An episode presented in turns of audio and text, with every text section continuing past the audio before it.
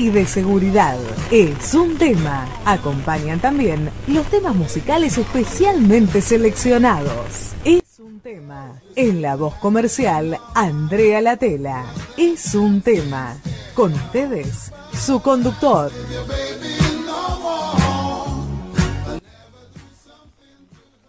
Bueno, ya es la segunda vez consecutiva que lo hace. Ay, Dios mío. Él lo que no se da cuenta es que yo ya soy un hombre mayor y que por lo tanto debo tener algún, puedo llegar a tener alguna, alguna afección cardíaca o algo así. Y de, otra vez se pega el faltazo, otra vez nos deja de seña. Bueno, ¿qué va a ser? Es lo que tenemos, ¿eh? Un motivo importante Está justificado. ¿Está justificado? La salud ante todo. Bueno. Sabemos que, que- que hay que darle toda la fuerza a la mamá, así que la salud Bueno. ante todo. Entonces, este, tenemos dos consignas para el día de hoy. La primera, este, lo primero, ¿no? Como dice Kobe, primero lo primero. Este, le vamos a dedicar todo, todo nuestro programa y todo este buen momento que vamos a pasar juntos a, a Lili Sí. para este, celebrar eh, el completo éxito de su intervención quirúrgica, que es la causa real por la cual Juan, nuestro conductor, no está hoy con nosotros. Y desearle muy feliz cumpleaños. Ah, y desearle muy feliz cumpleaños de paso. Así que bueno, eh, festejo por partida doble. Y el segundo, y el- el- la segunda consigna es la que decimos siempre, hacer un punto para el equipo. Así que bueno, hoy no está Juan, estamos nosotros. En la, en la, en la, digamos, durante determinada parte del programa, este, va a cambiar la composición del piso, gracias a la buena onda de todos, pero sobre todo de Jorge. Así que tengo el gratísimo gusto de presentar a, a mis compañeros de piso en este momento. Abril, ¿cómo estás? Hola a todos, la verdad muy nerviosa, pero muy muy bien. ¿Por qué? Y eh, estar en esta silla es, es, es así. Bueno, está muy bien. Es decir, no, a ver, no es tanto la silla, sino el perfil, lo que uno diga y lo que uno Tal. haga, no te preocupes. Oh, hola. Hola, Juan. Estamos en vivo. Eh, En vivo. Sí, ok. ¿Es Juan? Eh, eh, eh, Juan, estás, esto es en vivo. Ay, ay, ay. Eh, eh, mediante en la- mira, la verdad que no, no tengo nada que ver. Espera, espera, espera. Primero, estamos en vivo, háblame bien. No me eleves la voz. ¿Ok? Dale. Yo no puedo. A ver, vos me dijiste que yo comience el programa. Perfecto, todo bárbaro. Me pones en la mesa a alguien que no tengo la menor idea de lo que va a hablar, que es de fútbol, de su división, que es lo que maneja. Yo no puedo meter bocado. Abril que se sienta en tu lugar. A ver, no era lo que habíamos quedado. A mí no me nombra. ¿Juan no te preguntó por mí? No sé, no sabemos Mira, nada. evidentemente, evidentemente las cosas están mal hechas, Hugo. No, Eh, no Juan, no ¿Sabes lo que hago? Acá planto bandera y me voy listo. Si es eso lo que vos querés. Pero así yo no puedo seguir. Bueno, dale, dale. Mándale besos a tu mamá. Che, ¿qué va a decir, la- qué va a decir Lili? Esto es para Lili, era una broma para Lili, para Abril que se está descomponiendo la silla. Esto es una broma. ¿Sabes quién falta? Falta. ¿Cómo era, ¿Cómo era el que hacía las cámaras ocultas para, Show Mats. para Tinelli? Una, Faltaba una- ese. una movida de esa, ¿no? No, no, no me compares, por favor. No, ni mejor ni peor, soy yo. Bueno, de todas formas, ahora sí, respiramos, era una broma, era una forma de abrir el programa y para que eh, para hacer algo divertido en homenaje a Lili. Así que ahora me parece que ya nos podemos eh, entrar en comunicación con el con el profe Darío Bacaro. Nos ponemos eh, un poco más serios mientras este Abril ubica al profe. Este, comentamos dos o tres cosas de, de mucha actualidad, eh, noticias de las últimas horas, cosas importantes que pasaron. Este, bueno, en primer lugar, eh, algo bastante, bastante impactante del mundo del espectáculo, lo tenemos que decir, del fallecimiento de, Gerardo Rosín, siempre un referente para los que amamos los medios este, después de una enfermedad muy triste, muy dolorosa y muy, este, es decir, que uno no se la desearía su peor enemigo. Este, y después, bueno, lo que vamos a ir comentando durante el, el tiempo del programa, los dos temas excluyentes, ¿no es cierto? Que son este algo vamos a decir del acuerdo con el fondo y algo vamos a decir de la, de la desgraciada, trágica, maldita guerra de, de Ucrania. Y algo vamos a decir. No los presenté. Si no prendemos el aire acondicionado, sí, sí, a mí no me van a ¿Saben tener manejar. Sí, sí, sí. No sé, pero préndanlo. Bueno, Claudia, que- te eh, cu- cumplo con presentarte mientras ubicamos al profe, que ya está en línea. Yo bien, feliz de estar acá otra vez, como digo siempre, este, preparando estos chascarrillos este, con la autorización de, de Juan, obviamente. Obviamente. Este, que le gustan estas cosas y se prende, así que bueno, nada, es un momento divertido, Es un momento distendido, divertido. no todo es seriedad en la vida. Perfecto. Jorge, agradeciéndote nuevamente el gesto, ¿cómo estás? Estamos bien, estamos bien. Acá trabajando full con el fútbol y haciendo de todo un poco. Lo importante es tener salud y poder llegar a fin de mes. Estoy espe- bueno, estás pidiendo la Vale. estás pidiendo el paraíso más terrenal, eso, Jorge. no. Para, ¿cambiamos el orden? Ya es un... Claro. En este caso, es el orden, el a de de los mes. factores Altera el producto. En este caso sí. Bueno, lo tenemos. siempre hay que pensar que hay gente que está peor que nosotros. Obvio. Por supuesto. O sea, nosotros somos privilegiados dentro de todo, pero hay gente que siempre está peor que uno. Aparte es una broma, porque la salud ante todo. ¿De qué te sirve tener mucho dinero si no tenés salud? Perfecto. ¿Lo tenemos a Darío? Sí, al menos acá dice que sí. Dari. ¿estás ahí? Darío, ¿estás ahí? Ok. Bueno, parece que no. Este. Ahí tenemos eh, unos problemitas con Darío que no nos podemos comunicar porque está lejos, está la Está costa, lejos, ahí. Debe estar en bueno. la playita. Capaz Ahora Vic nos va a contar. Ay, lo pasamos muy bien. Ay, mira, que- y vos no sabes lo bien que la pasamos sin vos acá.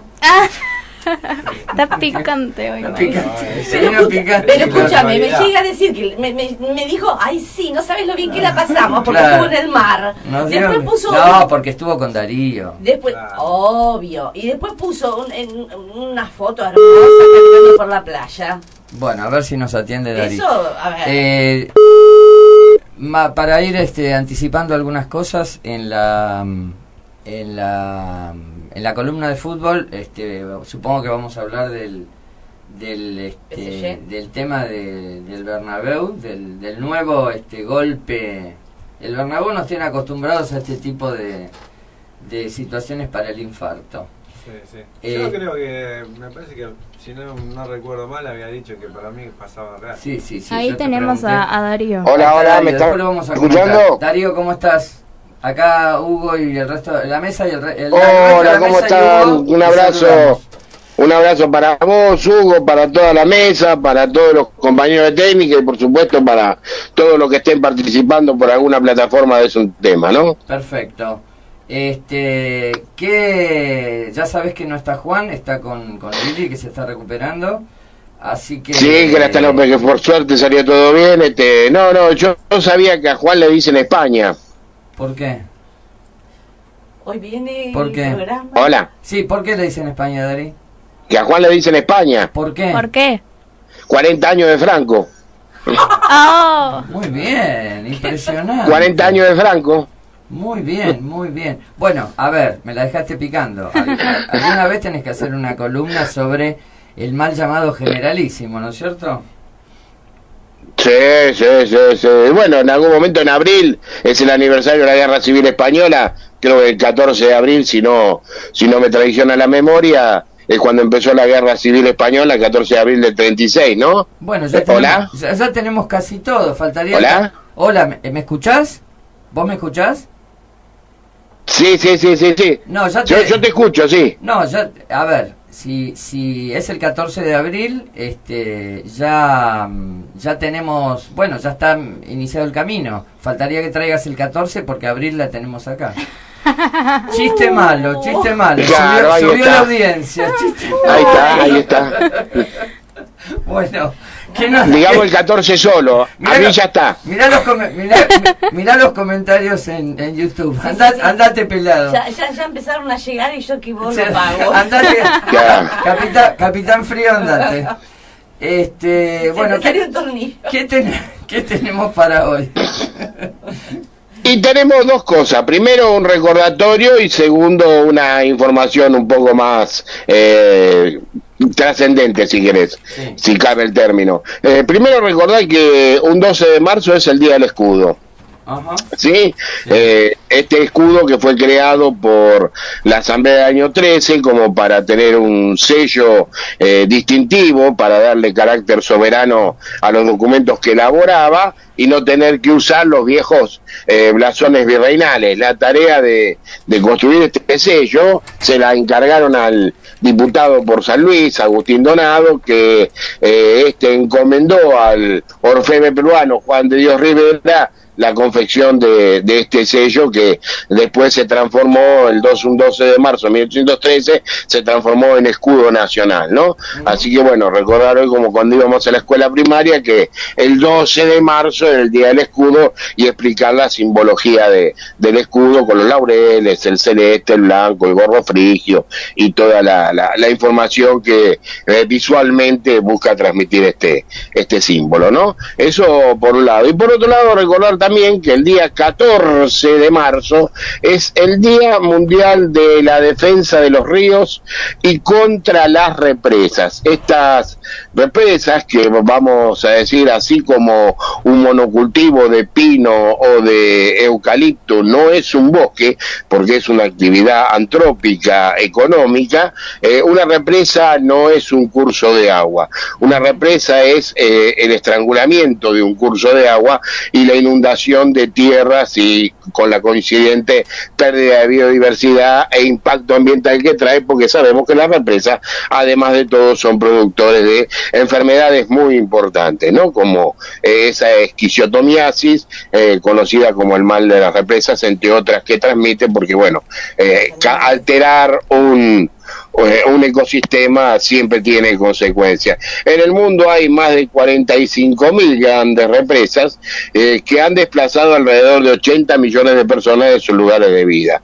Este día, por la defensa de los ríos y contra las represas, surge allá eh, por 1997 en una reunión ambiental en Curitiba, Brasil, donde se estableció que el 14 de marzo fuera el día de la acción por los ríos y en contra de las represas. Acá hace unos años hubo una movida muy importante en la provincia de Entre Ríos que se llamaba Entre Ríos sí, Entre Represas no, porque se buscaban este crear este eh, una serie de represas que, bueno, eh, que muchos dicen eh, procede energía, produce energía barata. no es tan así porque los efectos que trae son bastante nefastos, entre ellos la putrefacción que genera por la pérdida de especies vegetales y animales, ah, emite un montón de gases de efecto invernadero a la atmósfera. Así que bueno, si a alguien le interesa profundizar sobre este tema de, la acción por los ríos y en contra de la represa, yo recomiendo acercarse a la página de Ecoportal que eh, no solo eh, brinda información, sino que además este, busca un llamado de conciencia eh, con el tema ambiental y toda la problemática que plantea. ¿no? Ecoportal.net, ahí usted pone eh, eh, represas y bueno, le va a salir toda la información que, que, se necesita para entender este fenómeno moderno que tiene muchísimas consecuencias, ¿no? Eh, vale decir que en algunos lados las especies de agua dulce, los peces y otras especies de agua dulce se han extinguido en un 33% y el resto está en bastante peligro, ¿no? bueno, así que tenemos estas dos, el recordatorio del Día del Escudo y este llamado de la acción por los ríos eh, donde muchos están sobreexplotados, sobrecontaminados y se están perdiendo las grandes reservas de agua potable en el resto del mundo, ¿no? Eh, Así que con estas dos fechas y te voy a vamos, eh, te voy a decir, estamos tenemos tiempo para hablar y por eso me gustaría profundizar un poquitito más el tema de, de mm, del escudo primero y de las represas después. Primero en el tema del escudo nacional. Me parece que hay que concientizar sobre la importancia de los símbolos nacionales. Son cuatro, ¿no? Si no me falla la memoria. Sí, sí, sí, Que son la bandera, la escarapela. El himno, el escudo y la escarapela. El, eh, sí, la escarapela, perfecto. Son cuatro. Este, el, el eh, el tema del de, escudo tiene mucho que ver con cuestiones militares, pero además con cuestiones de, digamos así, de, ceremonial, ¿verdad? Sí, sí, sí, sí, sí. ¿Por qué? ¿Por qué es tan importante, Darío, el escudo? Porque representa a la nación argentina. Es uno de los símbolos patrios. Eh, cuando hay una eh, cadena nacional, eh, lo que aparece es el escudo. Claro.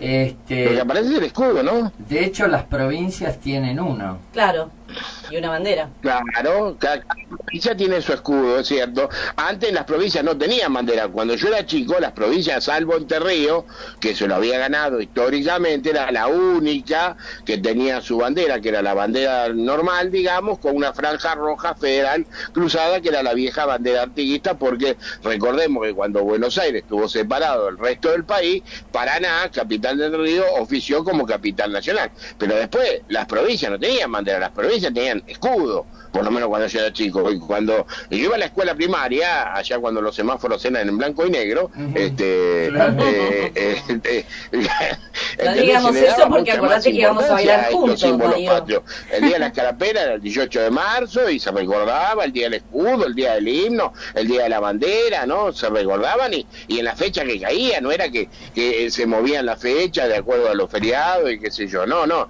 Si era un sábado, si iba el sábado el acto de la escuela y, si podía iba la familia. Y perdóname, Darío, que vos decís, ¿estoy, estoy eh, equivocada eh, o, la, o la bandera de provincia le hicieron en la época de Dualde? ¿O estoy equivocada? Sí, no, le hicieron en la época de Dualde. En la época de Dualde fue. A ver, eh, que se elegían los mejores colores. Cuando se votó qué bandera iba a ser, había cuatro modelos. Había cuatro modelos, creo que la que ganó era la segunda. Eh, Porque eran por color. dijimos que la única, la única que calificaba para hacer, si se quería hacer una bandera de provincia, la única que calificaba era una que tenía dos franjas azul celeste, eh, dos franjas eh, azules con una franja blanca en el medio y la estrella federal, y la estrella federal. Esa decíamos que era la única que podía hacer porque tener una bandera de la provincia de Buenos Aires donde no figure el celeste y blanco, la unidad nacional, en ninguna parte, eh, para la provincia de Buenos Aires no era una buena cuestión porque Buenos Aires ya tenía sus antecedentes de haberse separado del país. Y esto de alguna manera este, eh, no, no parecía del todo bien. Pero bueno, eh, se aceptó esta bandera de la provincia de Buenos Aires y, y ahí está, y bueno, este, la tenemos ahí. No sé por qué era necesario que la provincia de Buenos Aires tuviera su bandera cuando la provincia de Buenos Aires tenía su escudo, y punto. Claro, lo que pasa que uno, a ver, nosotros hoy en día, es decir, como decimos siempre, ¿no? Las cosas que pasaron antes un, repercuten en, digamos, explican muchas cosas. El otro día cuando estábamos hablando de, de, la guerra, e inclusive, no sé, en reuniones o en, charlas que, que, estuve dando, surgen este tipo de temas. Y bueno, listo, vos tenés delante el efecto, ¿no? Es decir, eh, pongo el ejemplo de Ucrania y después te digo lo que te, lo que te quería decir. A ver, a ver, están peleando en Ucrania. lo que vos ves es el efecto. En la vida uno ve siempre el efecto. Para ver la causa tenés que hacer un esfuerzo intelectual y te tenés que remontar al pasado. Entonces, nosotros, contemporáneos, nosotros contemporáneos vemos que este, hay una guerra constante entre la ciudad de Buenos Aires y la nación. Constante.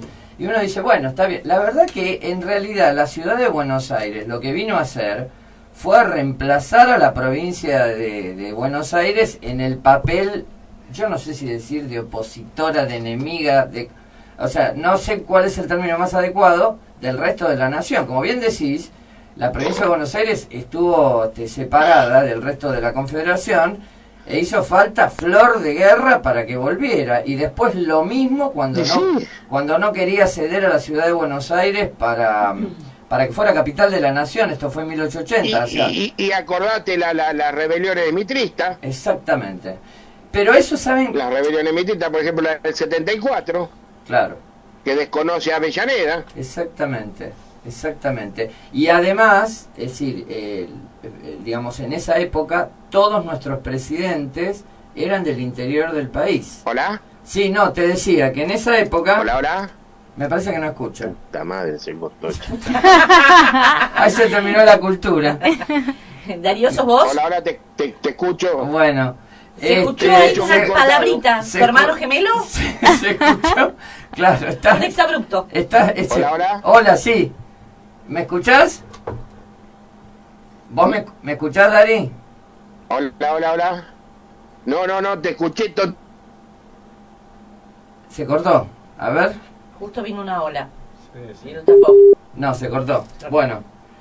Eh, vamos a ver. Intentamos nuevamente. Y si. Mientras tanto, ¿podemos ir con el tema musical? ¿Se puede? Aunque está fuera de horario. No, paren, paren, paren. Porque acá eh, Juan me mandó un audio y me dijo que lo, que lo pase. Que lo, que lo escuchen. Ah, bueno, aprovechamos. Y después vemos si retomamos con Darío y si no, lo daremos por terminado. Daba para hablar el tema, está interesante. Dale, Está cargando el audio. me apure. decirle que... Aparte, aparte es como volvimos. Sí, igual ahí, como para desglosar el tema, Sí. está como para hacer una finalización de lo que venía explicando Darío. Claro, sí, evidentemente sí. La, la- acá, pelear entre nosotros, es decir, el símbolo de la Argentina Es la política pura. es la política y sobre todo la pelea y la constante... Este, A ver quién tiene más poder. Claro, sí. En vez de hacer algo para todos, decir, cada el- uno es individualista. En el barrio y en una canción de Serrat, la expresión es otra, pero no la puedo decir. Este, a ver quién tiene más poder se dice de otra forma, lamentablemente. Pero realmente todo es un Boca River. Y sí, la verdad que cuando en 1853 eh, se- hubo constitución, es decir, la provincia de Buenos Aires no la acepta. Y estuvo separada, había dos estados. Acá fuimos dos países. O sea, uno era toda, todas las provincias y la otra el estado de Buenos Aires. Obviamente, el estado de Buenos Aires tenía toda la guita, básicamente porque tenía el puerto. O sea, el país vivió mucho de los derechos aduaneros. Por eso, se, por eso siempre Entre Ríos fue importante, porque está llena de ríos precisamente. Entonces, dominar la Mesopotamia te da la llave del río de la Plata y del Paraná. Eso es fundamental. Vos fíjate ahora, este, este bolonqui de la hidrovía, que deben haber escuchado algo. ¿A quién le damos la hidrovía, la concesión? ¿Por qué es? Por la, por la navegación del río. Argentina creo que saca el 80% de sus exportaciones por el río, por la cuenca del, del Plata y del Paraná. O sea, la guita que hay ahí.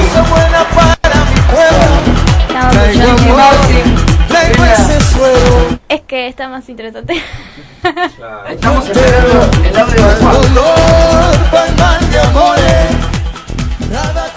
La- me dio una orden, que primero termine Darío y después paso el audio. Perfecto. Juan Sí, sí. está manejando, nos Sí, está nos manejando maneja como de- de títeres. todos lados nos Si maneja. sacar esas imágenes, Juancito, por si no está acá, tiene que quedar excluyente de esto. Claro, No, e- e- esa imagen es patética. Bueno, no importa. Lo dejamos. Tiene que estar excluida. tiene que estar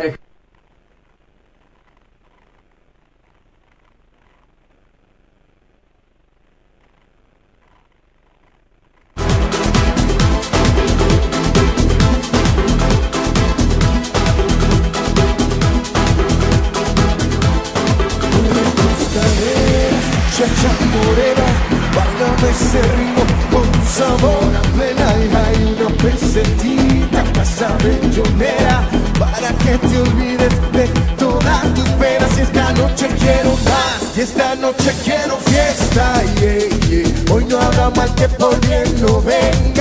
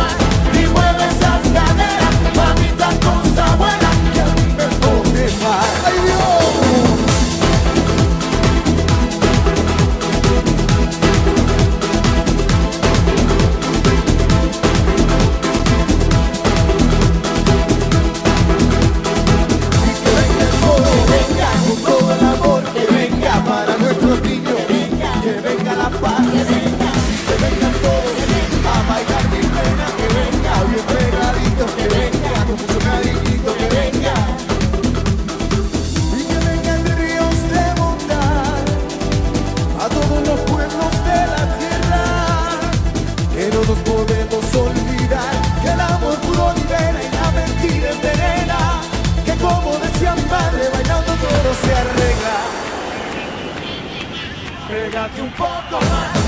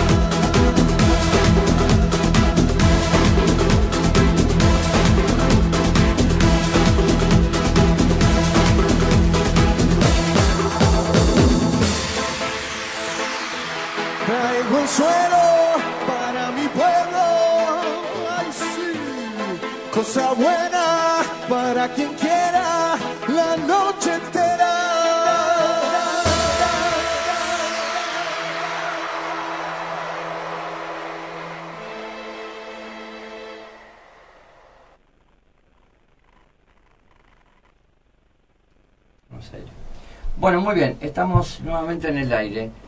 Eh, nos quedó inconclusa, eh, va a ser para la próxima oportunidad la, la concreción de la llamada de Darío. Eh, Cerramos rápidamente el tema. ha habido un enfrentamiento constante entre muchos sectores del país todo el tiempo, desde el día que nos, desde el 25 de mayo, es decir, el primer gobierno patrio que todos festejamos y tanto, bueno, a la semana ya se estaban matando porque estaban los que querían darle participación a los del interior y los que querían manejar todo de Buenos Aires. Ahí nació lo que estudiamos en el cole, los unitarios y los federales. Esto es así, ha sido así siempre a lo largo de la historia de la, y de la Y ciudad. Y ahora sigue y ocurriendo. sigue- y sigue ocurriendo. Por eso el tema de los incidentes del otro día, quién tuvo la culpa, que fue la reta, que fue, que fue un autogolpe, que fue esto, que fue el otro, o sea, es decir, y además, bueno, indudablemente este, los medios o algunos medios, normalmente los que tienen más alcance, le- nos dan de comer con todo esto porque nos la pasamos consumiendo este tipo de... Por eso quizá en el programa tratamos de hacer algo distinto, Ahora, ahora ¿no? la pregunta del millón, no, no, no sé qué opina la mesa, ¿no? Eh, yo me la hago porque no obtengo respuesta. Es cómo no se evita o cómo dicen no poder evitar los hechos que ocurren. Son totalmente evitables. Yo, ignorante en el tema por completo, si yo sé que va a haber una manifestación, como se sabe en, hacer, en, en otro ámbito, vos me vas a la derecha, Jorge, en el fútbol, que hay un. River Boca, ¿cómo no, no, no, se prevé este con, con se cuenta con mayor seguridad, con mayor policía, este, cómo Sí. se deja que se llegue hasta donde se llegó por 100, por 200 personas? Bueno, pues, o sea, hay una si intención. lo- Si lo, comparamos con, una, con, con un, to- un contexto futbolístico para, para, para jugar un Boca River, llevas una manifestación y sabes que te van a ir 50, se- 50 60 mil personas de cada lado y la policía alcanza y, y no termina en una batalla campal. alcanza y no perdón, siempre, ¿no? Porque ha pasado que se agarran. Sí, pero- alcanza, pero y actúa. Por eso, porque la policía ahí actúa, actúa. ¿sí? Creo Acá que no actuó. Una cosa de esto tendría que tendría que haber como Claro, una eso valla, separamos acá, vos protestás de este lado, yo de este, no sé. Lo, Pero mismo sea. esos, esos manifestantes que tiraron la tinta, que tiraron las piedras, que rompieron todo, a ver, están totalmente identificados. Claro. Agarrarlo en ese momento y meterlo en cana en ese momento. Lo que pasa, lo que pasa que el propio país que después lo pagamos entre lo todos. pagamos todos. No, además, bueno, la falla, digamos, concreta parece ser que fue que no pusieron vallas, pero había una orden, este, que bueno, eh, nadie, nadie se adjudica su autoría. Nadie podía coartar Claro, de que la era mejor no coartar y demás. Claro. Pare- parece una cosa bastante orquestada, este, pero claro, el problema es, siendo una reunión de alcance nacional, este, bueno, la verdad que la responsabilidad de la seguridad es de la policía de la ciudad de Buenos Aires, con lo cual se crea un doble juego y cada uno así como bueno, como no sé, cuando Alberto no puede cerrar algo, la oposición aprovecha, acá es al revés. Que la policía no tiene nada que ver. Son las órdenes que le dan a los policías.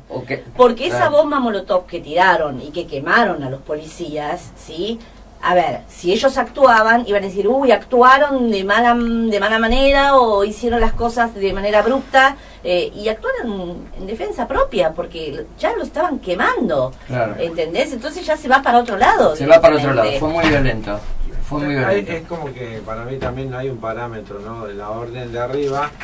Eh, si, si vos le das un, o sea, si le das el- la autoridad a la policía, la policía a veces se abusa.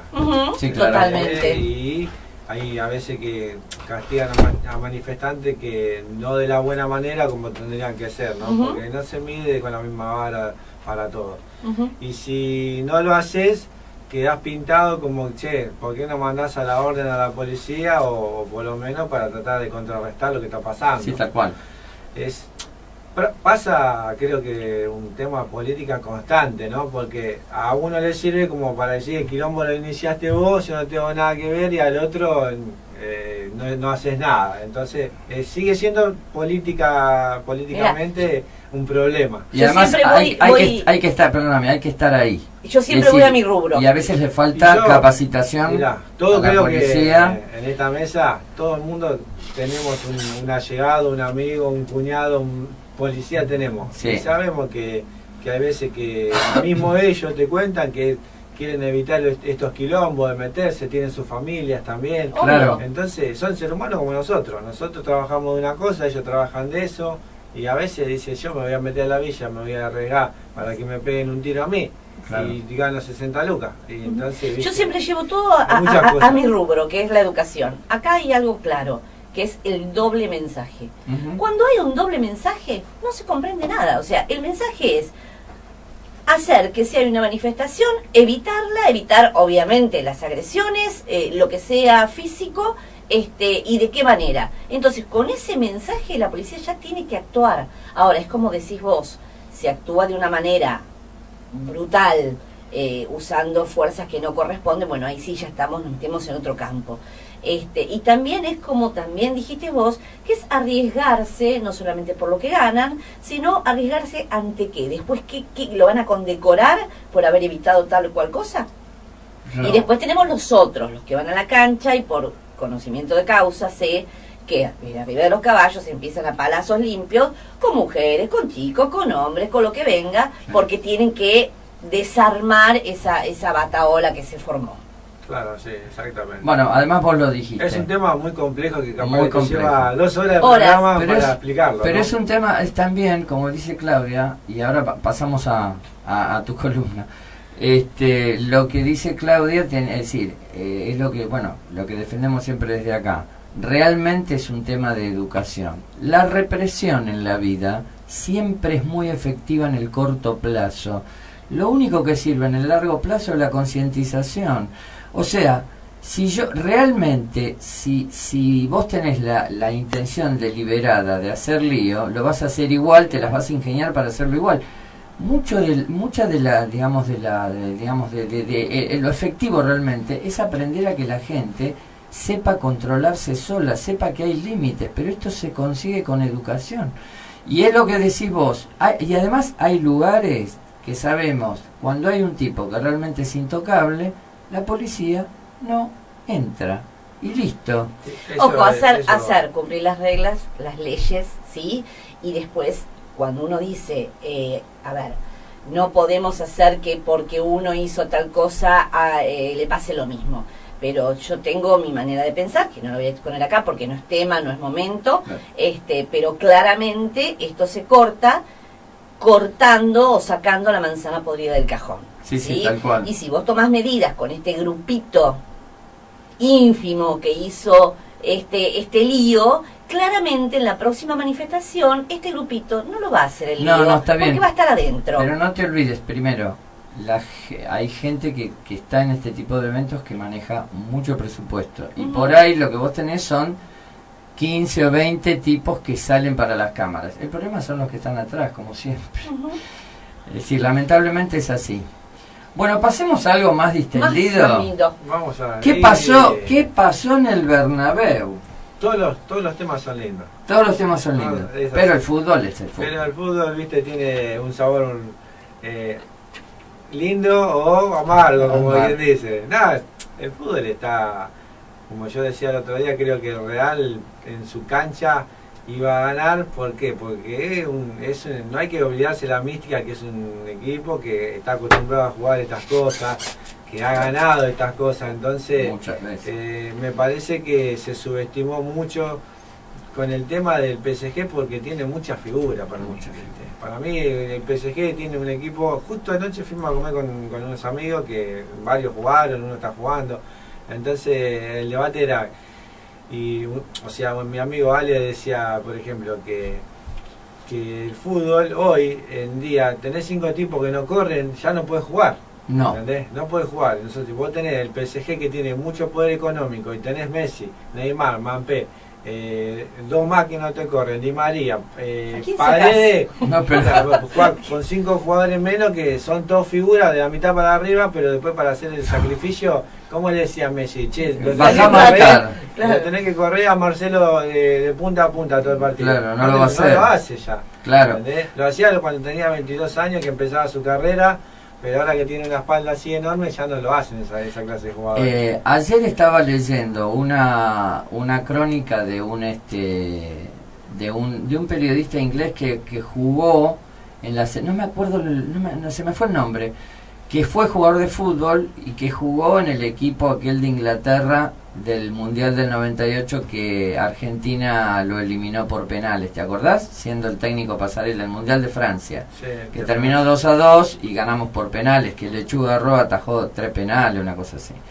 Y él decía, bueno, es evidente que eh, Messi y Cristiano están empezando a ceder el trono, es decir, lo cual es esperable. Messi que tiene 35. Sí, ya está, creo que está en una etapa más de relajación de su carrera. Claro. De disfrutar. Demostró todo lo que ya podía hacer. Mm, En mi presentimiento creo que se termina su contrato ahí Y y, se- vuelve al Barcelona. Se vuelve al Barcelona. Para mí puede ser que sea su retiro ahí, como, o sea, como se merece, ¿no? Porque Claro. es su casa, creo yo. Y después, bueno, nada, esto es fútbol, ¿viste? Uno nace, hace una carrera, eh, disfruta el momento del apogeo cuando estás y después, como a todo, le pasa factura la edad, el entrenamiento. eh, después ya uno piensa también, él eh, pensará en ser el dirigente el día de mañana, como Neymar o alguno de los chicos. Claro. Eh, Neymar, la verdad, se borró de una manera en el partido. Pero sí, Valdano, Val- Valdano en una nota eh, lo defenestró, ¿viste? A Neymar. A, a todo ese grupo del PSG dijo Claro. que, que entraron entraron como que se lo iban a comer allá en el Bernabéu y terminaron saliendo un flancito, ¿viste? Tal Y cual. después empezó todo el, el quilombo de que el árbitro no lo ayudó, que lo que lo que lo Eh, perjudicó, ¿viste? El, el primer gol del Real Madrid, vos- ¿a vos qué te parece? ¿Es full al arquero? Yo Está muy difícil. Para mí, o sea, puede llegar a haber un contacto, pero siempre en el fútbol va a haber un contacto. Ah, para mí, el, el- el gol fue del error más grande fue el perfilado del arquero, Claro. que se perfiló muy mal. Muy mal. Eh, y, y hay veces que los técnicos, o me incluyo o incluyo a, a- a ese nivel de elite. Vos primero, ¿no? Para, no es lo mismo jugar en una cancha de esa magnitud que el césped va, la pelotita no tiene un pique, no hay nada que Claro, pueda- es un billar, digamos. Exactamente. Y después no es lo mismo, no vas a jugar en la D que la pelota te viene ahí. En la D te viene la pelota así y ¿qué hace? La pone puna allá arriba contra los carteles. Claro, cuando sabes para dónde pica. Hay veces que, que por más que seas el- eh, un arquero de elite, esas decisiones no, no las puedes cometer porque es de, de fútbol infantil lo que hizo, ¿entendés? Claro. Querer tratar de perfilarse para salir jugando, no siempre se puede salir jugando. Hay veces que, que tenés que ponerla allá arriba de los carteles, la tenés que poner. Es así, es simple esto. Más sabiendo que enfrente tenés Benzema y no estoy yo enfrente, ¿entendés? Claro. Entonces vos si tenés este tipo que te la agarra una que tiene, te vacuna, porque el fútbol europeo es eso, es una precisión constante. No, pero no, de- no fallan esa gente. Claro, Pero tienen la oportunidad, te la mandan a guardar y chao. Bueno, lo que decías vos, juegan a una velocidad impresionante. Y bueno, cuanto más veloz se- seas, más difícil es ser preciso. Esto es lógico. O sea, ellos tienen precisión en velocidad. Vos lo ves correr, vos mirás, No, no, yo los estoy escuchando porque aprendo mucho, este, pero más allá de eso, estoy con to- totalmente de acuerdo con ustedes. Vos o sea, a- la velocidad que tienen, Mirá, vos para- mirás un partido de la década de los 90, parecen totalmente, tortugas. Claro. O sea, antes por ahí el fútbol era como yo dije muchas veces, creo que acá. Eh, técnicamente había jugadores más dotados, ¿no? Técnicamente salían muchos técnicos. Hoy, hoy si bien salen, nacen algunos técnicos todavía, pero el fútbol se, se, se, transmitió todo lo que es tácticamente y velocidad. Tácticamente y velocidad. Por ejemplo, eh, el otro día vos si miraste el partido de River contra la Ferrere, hubo una, un, abismo grande en, en, ritmo, en, en, muchas cosas, en precisión. Te das cuenta cuando, cuando River agarraba la pelota, siempre te daba la sensación de que si aceleraba te podía meter 5 o 6. Como pasó, ¿entendés? Claro. Eh, son otra jerarquía, los jugadores están preparados para eso, descansan, viven, nacen para eso, comen, viven de eso. Un jugador de la C eh, está cansado, se va a su casa, tiene que salir a laburar. Entonces después decís, tengo que marcar a Juan Fernández, estuve laburando después de entrenamiento, me fui a laburar en un kiosco 6 horas. Claro, bueno, ahí te das cuenta, lo que vos decís, vos fíjate que se puede establecer un paralelo entre las dos situaciones. De un lado... Y aparte que te eh, toque River hoy que... Claro, es lo que te iba a decir. que viene ganando todo. Vos fíjate, claro, pero porque hay un proyecto. Mira, este, uno siempre tiene sus frases favoritas, ¿no? Eh, una que leí una vez, una sentencia que era como un refrán en, en Grecia que decía, este, si querés que mueran los brazos, mata la cabeza, ¿no? Y esto es así. Es decir, los proyectos son la cabeza. Entonces, River cambió de presidente. Es decir, no está más Donofrio, está Brito. El club siguió haciendo lo mismo que hacía. Supone que si hubiera ido Gallardo, bueno, a lo mejor se, se cortaba el proyecto, pero ¿dónde está la razón del éxito? La verdad está en el proyecto. Es decir, y, y, lo que pasa con el PSG, no, no, eso te demuestra. me meto porque algo, algo escucho en mi casa, en el proyecto y en lo que transmite Gallardo. Gallardo, Gallardo transmite todo lo que sabe, más algo fundamental perdón mi ignorancia no, también, escúchame. Este, pero, pero Ahora, la seguridad que le transmite a los jugadores en hacer las cosas, yo creo que no conozco a ninguno que lo haya dicho de otro técnico. Está muy bien, pero eso, digamos, me, pero, pero o sea, a los tipos les da seguridad para salir a la cancha y les da solamente una dirección, les dice una sola cosa y eso es lo que se hace. Pero eso fue parte del el, el, el acierto ahí fue con pensar en él y ver y alguien vio todas estas cualidades que tenía. Lo que él hace es desarrollarlas, pero si él no lo sostuvieran o le hicieran la guerra, como le pasa a Bataglia en Boca, que lo están volviendo loco, es decir, no... Pero porque Bataglia escucha distintas directivas. Gallardo, no. Gallardo hace la de él y punto. Y sabe que no. no le van a salir mal porque son las de él y son las que le transmiten a los jugadores. No, pero, pero sabes que, Claudia, hay una diferencia de capacidad. Esto es como pasó con, con Maradona. Como fue el genio que fue, le dijeron, démosle la selección que va a ser un fenómeno. Y no, los grandes jugadores no tienen por qué ser grandes Pero no es el mismo ejemplo que, perdóname, no, es el mismo ejemplo si los jugadores ven que a tu eh, entrenador, ¿sí? Le llegan órdenes y tu entrenador les dice a los jugadores esas órdenes, obviamente se sienten como, uy, ¿a quién le doy bola? No, está eh, bien. creo que pasa por ahí. No, pero déjame que termine la idea. Está bien lo que decís, pero así, lo que yo quería decir, así como pasó eso con Maradona, en el caso de Riquelme, yo no tengo nada en contra de él, fue un genio del fútbol y fue un jugador increíble. Nada más. Pero eso no te asegura que sea un dirigente. El mismo Macri, obviamente, en otras circunstancias no lo hubiese dicho, porque ya sabemos cómo aprovechan este, los políticos para tirar este, fuego graneado a la gente cuando está en la mala, dijo, no es lo mismo poner bien, eh, eh, colocar bien una pelota, dar bien un pase que dirigir un club. Y sí, son distintas habilidades. Por eso es lo que te decía, Bilardo jugando era un tronco. Yo lo, lo he visto jugar. Ahora, dirigiendo. Era, digamos, como técnico, a mí no me gusta cómo, cómo planteaba los partidos, pero a ver, Salió una vez campeón del mundo, otra vez subcampeón. Listo, ahí tenés el resultado. A vos te debe pasar con, con, tus chicos. O sea, te, ven la seguridad que vos tenés para transmitir las cosas y el juego seguramente es otro. Hoy en día los chicos preguntan todo, ¿viste? Saben, eh, quieren interactuar con vos. Y, eh, ayer justo hablaba con, con Ale, con, o sea, todos mis amigos, la mayoría jugaron. El que está vigente de los chicos es Ale, que vive en Origa, que juega en el ascenso, mucho, mucho recorrido. Y bueno, nada, ya tiene 38 años, está para terminar su carrera. Bueno, hablamos, Ale, ¿qué hace? ¿Qué vas a hacer? Bueno, él, él siempre él fue bancado por Sister Pil, el que lo manejó, le manejó la carrera, la gente.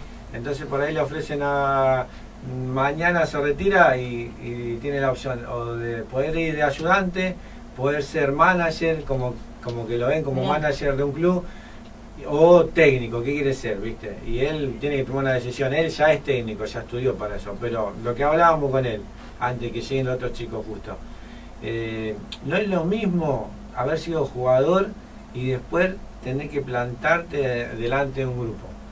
O sea, el jugador juega, habla dentro del campo, charla con el compañero, nos puteamos, nos cagamos la risa, pone vestuario y todo. Pero después ma- comandar un grupo de 30 jugadores o 25, ponerle que tengan un plantel, te tenés que parar adelante por ahí de, de- de tu propio compañero que te retiraste, Claro. de, de pibes de 20, 23 que ya empiezan a jugar en primera, que se cree que se la saben Saben todas. todas, sí. Y después, o, con, no sé, con un caudillo que por ahí terminaste de jugar eh, vos y el otro pibe tiene 30, pero tiene muchísimos partidos en primera división.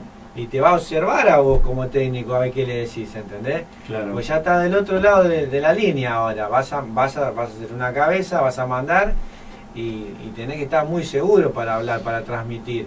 Y mucho le pasa de los jugadores que, que por ahí se retiran y transmitir a veces no, no le llega a cualquiera, ¿entendés? O, o si sos un tipo que fuiste No tenés que tener mucho carácter, creo. Exacto. Tenés que tener carácter. si Mucha fuiste actitud. tímido y por ahí jugaste, fuiste un gran jugador, pero si fuiste tímido, tu, tu, tu- tu personalidad Sí. es así. Después transmitirlo adelante No, de 25 es tipos, difícil. ¿cómo haces? Bueno, mira, de No todo te va a salir. en la vida de todo se puede sacar una enseñanza. Lo que vos decís es algo que se, en capacitación se estudia mucho. Vos de un lado tenés lo que llamamos lo que llamamos las competencias técnicas. Es decir, a ver, llevándolo al, al mundo empresarial. Vos tenés un tipo que no sabe Excel y bueno, necesitas que sepa. Agarrarlo, haces hacer un curso y está, aprendió, lo entrenaste. O sea, esas son competencias o habilidades técnicas. Pero después están las competencias que se llaman reclutables. Reclutables, que quiere que son los perfiles de personalidad. Si vos, por ejemplo, hay yo me quedo sin laburo, y resulta que sale una convocatoria para, este, no sé, eh, trabajar en seguridad y yo voy y no me pueden elegir nunca. Yo sé, me pueden enseñar cómo se maneja un arma, pero soy totalmente incapaz de hacerlo. Es decir, mi perfil de personalidad no es que yo sea bueno, no, no, no es eso. No tengo la decisión, la firmeza que se requiere, por ejemplo, en una situación conflictiva para desenfundar y, y eventualmente tirar. En, en, en esto pasa exactamente lo mismo. Siempre, por eso es como decían nuestros eh, abuelos, no hay que pedirle pe- Le cortas el micrófono. no hay que pedir- no hay que pedirle peras al olmo. No, yo lo que apunto es esto. Siempre es cuando nosotros hacíamos las capacitaciones en, en los colegios, o yo hablaba con las maestras, decía que todos estamos capacitados para todo, ¿sí? Todos podemos aprender todo. Después el tema es llevarlo a la práctica. Una cosa es la teoría que vos absorbés, enseñás, transmitís, y la otra es cómo lo transmitís. Si vos, un ejemplo, corregime Jorge, que sos el que tiene la palabra mayor en esto, cómo tirar, no sé, un tiro libre. Claramente no vas a decir, che, vos parate frente a la pelota y con el pie, con la parte interna del pie, le, le pateas. No, vos te vas a parar frente a la pelota, le vas a decir al nene cómo posicionarte y se lo vas a demostrar. ¿Se entiende? Entonces yo creo que teóricamente todos estamos preparados para aprender todo. Lo fundamental es cómo transmitirlo. Y allá, obviamente, juega el 100%, como dice Hugo, es la personalidad después que tiene cada uno para afrontar. Yo, por ejemplo, acá sentada, ¿qué hago? Claro, los, recur- ¿Entendés? los recursos efectivos. No, los Eh, recursos y es claro, y es, es, es justo, Y es otra, esto. y otra cosa fundamental que siempre se discute es que la plata es muy importante, pero no te asegura el éxito. No.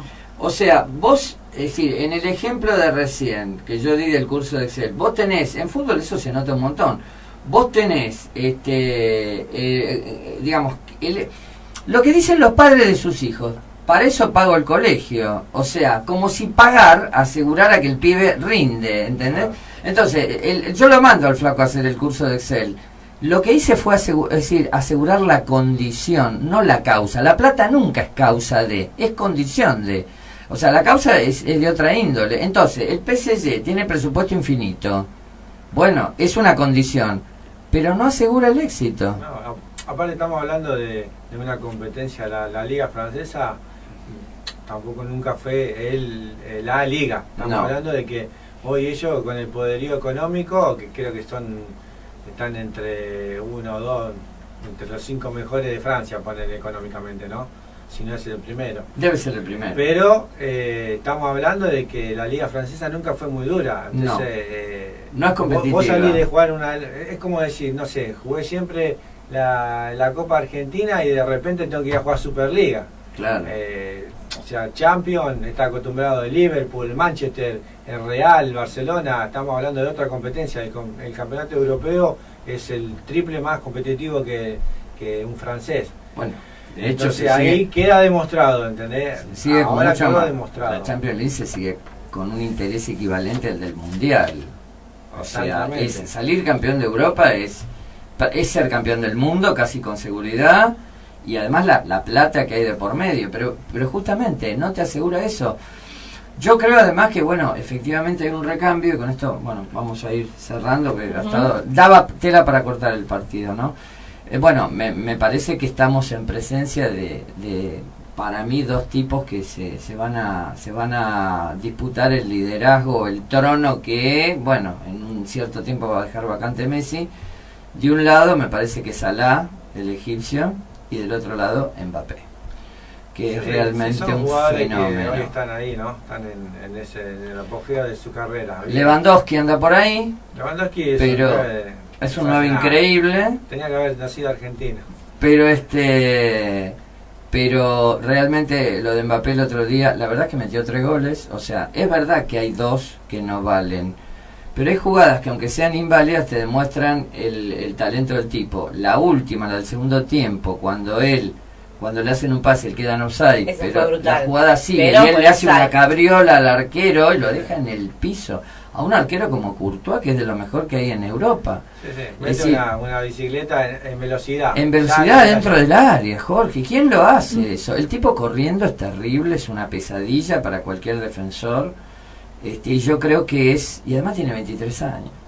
Yo creo que es, yo no sé si va a llegar tan tan lejos, a ver, no, no sé si va a ganar siete balones de oro como Messi. Sí, Dieguito, perdóname. Decime. Mira el logo. El logo, ¿qué es el logo? ¿Y qué dice? Radio Federal. Cerrando. Ah, cerrando. Cerrando.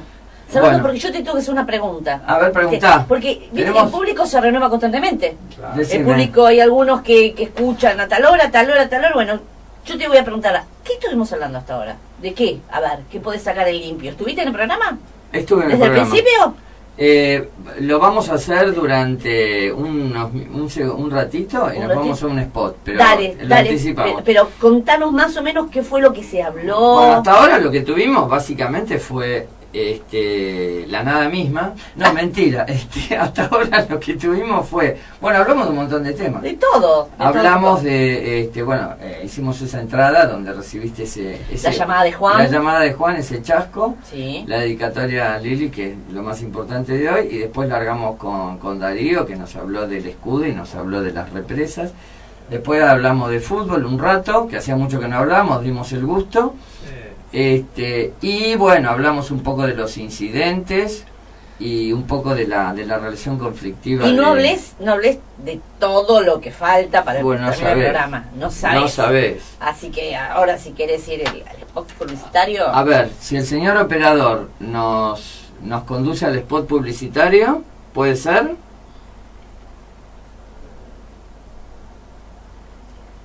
A ver, está, está. estamos en horario, ¿eh? Estamos a 10 manos. En la seguridad, la improvisación no debe tener lugar. Es un aporte del proyecto Es un tema de Argentina.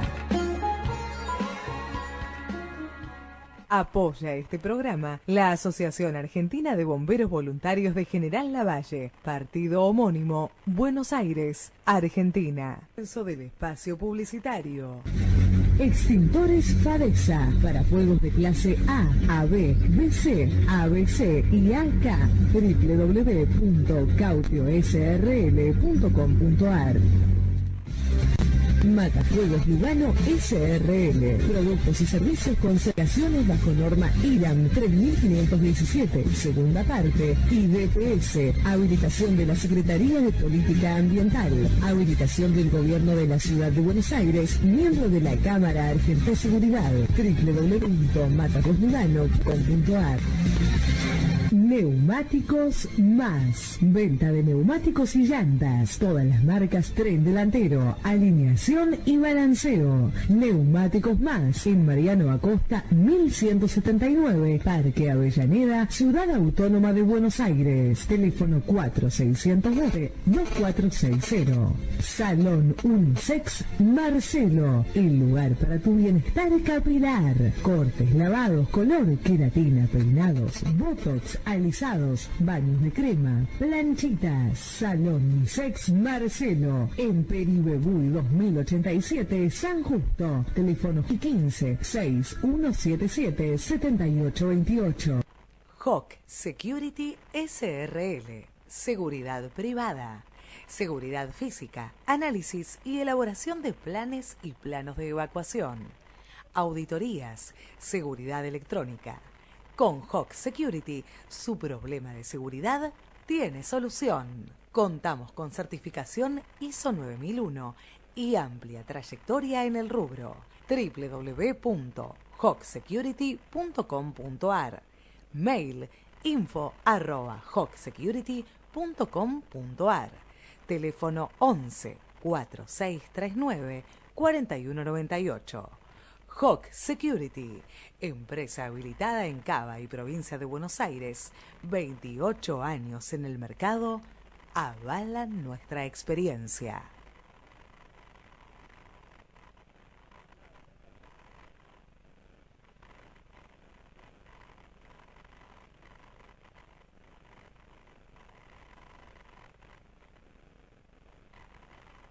Dale. Ahora sí. Bueno, estamos nuevamente en el aire. Bueno, a ver. Eh, ¿Cómo lo va? Bájaselo un poquito. tenemos un cambio para el segundo tiempo. Jorge. Este, Jorge se ha ido. ¿Te teñiste el pelo? ¿Qué Y pasó? este- y la tenemos a Marisol Patiño con nosotros. Eh, eh, bueno, agradecemos mucho la, la buena voluntad de- del equipo, de los dos, de Marisol y de Jorge, que han aceptado compartir el tiempo y eh, nos queremos dar el gustazo de tenerlos a los dos en el programa y bueno, lo estamos logrando. Así que este, Que seguimos todo adelante. esto, perdón, que todo esto no es un dato menor.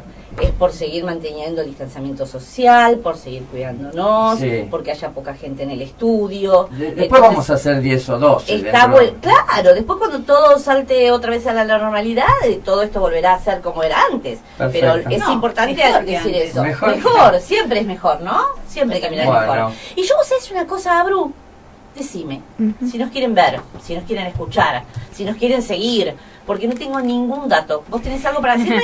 Sí, lo tengo. Dale. Bien, para escucharnos nos pueden escuchar por Spotify, como es un tema, nos nos pueden buscar así, en canal de YouTube donde salimos, en Facebook, como es un tema, y en eh, Twitter, como es un tema, y la eh, Instagram, como es un tema guion bajo 2010. Ah, la tenés clarísima. Yo Sí. lo tuve que leer, me trabé, me pasé No, de no es todo. tan difícil, porque mira, en todas las redes sociales, menos en Instagram, es, es un tema y después guion bajo 2010. Una genia. Sí. Lo que pasa Una es que genia. ella lo sabe, lo tiene muy incorporado, lo sabe de memoria. Y ya que estamos, tenemos dos minutitos, ¿podemos chusmear qué están diciendo de nosotros en este momento? ¿Llegás a leer? Eh, yo nada. Yo no, apenas te veo a vos, Qué Abril. triste, Abril. ¿Querés arrimarle un poco la...? Decí lo importante, decí si me mandan algún mensaje a mí, por favor. Ah, sí, para vos sí. ¿En serio? La madre de Juan dijo que al principio la asustaste. Bueno, a ver. Pero que eso es un amor. ¿Qué, no- qué nos dicen los espectadores? Eh, A ver bueno, si que estuvo muy interesante lo que di- dijo Darío al principio de todo. Sí. Eh, muy feliz cumpleaños a Liliana, a la madre de, de Juan. Hay otros mensajes más abajo, está Darío ahí, hay otra gente que está, está- hasta Andrea. Deseando feliz cumpleaños, deseando un buen programa. son algunos de los mensajes, algún saludo. Perfecto. Ahí veo algo de Darío, puede ser, o abajo de todo, ¿qué mensaje largo? Al principio de todo Darío puso que se cortó. Él, él está en todos lados. Está en todos lados. Eh, bueno, este, ¿Y qué tal el otro día que fue? ¿Linda experiencia, Abril? Sí, sí, muy linda. ¿Almorzaron en la casa? ¿Cómo fue? No, eh, hicimos el programa y estuvimos hablando un poco. Sí, Bien. Bueno, así que no, Eh. no se fija en los libros el profe. no, Saca él la todo tiene toda en la cabeza. De hecho, él me dijo que hace muchos años, cuando él era joven, Sí. una persona le dijo que, que es mejor eh, decir las cosas y no prepararlas. Claro. Y yo soy al revés, yo necesito prepararme para decir las cosas. Pero bueno, es Bueno, aprender. Claramente, claramente él se preparó en una época de Exacto. su Claro. vida, como para Como ahora, para ahora en, estar la, así. en la década que, que lleva Hugo, por ejemplo, el robotito, eh, puede decirlo sin leer. Tal Claro. cual. Claramente porque ya lo sabe de memoria, lo repitió tantas veces, Claro. ¿viste? salvo que se le afloje algún tornillo. Pero si no, el tipo te larga todo y no, no para. bueno, tengo que improvisar porque estoy acostumbrado a improvisar para llegar a fin de mes. Claro. Entonces improviso en la Claro. radio. Y ahora pese, a tenés- que, y ahora- pese a que Juan me hace fama de millonario y todo. Y ahora tenés que una super presentación de una diosa acá que te Y sí. vino, vino a hacer la competencia. ¿eh? Sí, ¿A mí? Tenemos, La rubia, la, no, tenemos la rubia y la morocha. la Rubia y la Ah. Morocha. Y Moria. Esto- es todo el palo, Moria. es todo el palo educativo. Si quieres llorar, llora. Bueno, este, bueno Marisol, ¿cómo va la vida y de qué nos vas a hablar? Bien, y como decía Abril, a veces preparar el texto después te ajusta, entonces a veces también está bueno improvisar, A porque vamos cambiando. Claro. Y cada situación es única y con las personas que interlocutamos es diferente. Totalmente. Hoy yo me estaba preguntando, ¿no? ¿Qué es enseñar y qué es aprender? ¿Qué entendemos todos por eso? ¿Ustedes qué les parece que es aprender? Abril. Ah, Gran pregunta. Eh, ¿Cuándo aprendes?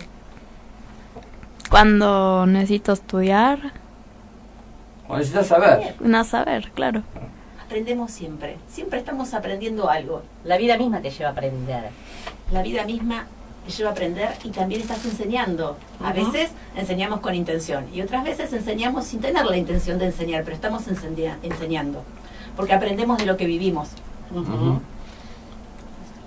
El, Y cuando... el aprendizaje, hay un tema con el audio. ¿Escuchas bien, Marisol? ¿Te A escuchas? Sí, pero no me escucho yo. Bueno, eh, a ver, eh, el operador si puede.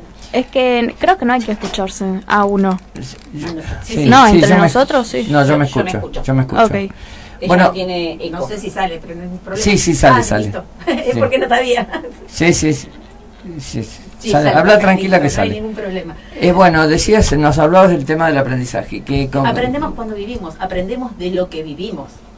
O sea, en la escuela a veces hay una intención de enseñar, digamos, contenidos escolares, que no es ni más ni menos que la cultura o las cosas de la vida que se les trata de transmitir a los chicos para que tengan pertenencia a una sociedad. Pero no solo se aprende lo que se les dice, sino que se aprende lo que se ve, se aprende lo que se siente, porque somos seres humanos complejos somos sociales, tenemos afectividad. Entonces eso es algo que tenemos que tener en cuenta.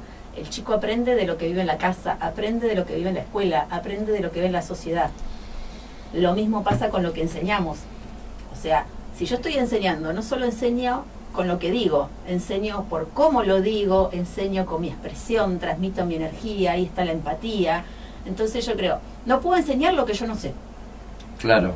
Y ahí vienen los grandes temas, ¿no? Y también enseñamos de distintas maneras según el ámbito donde estamos. Por supuesto, y con las personas con que estamos. Exactamente. No todo es igual para todos. porque nos podemos ver.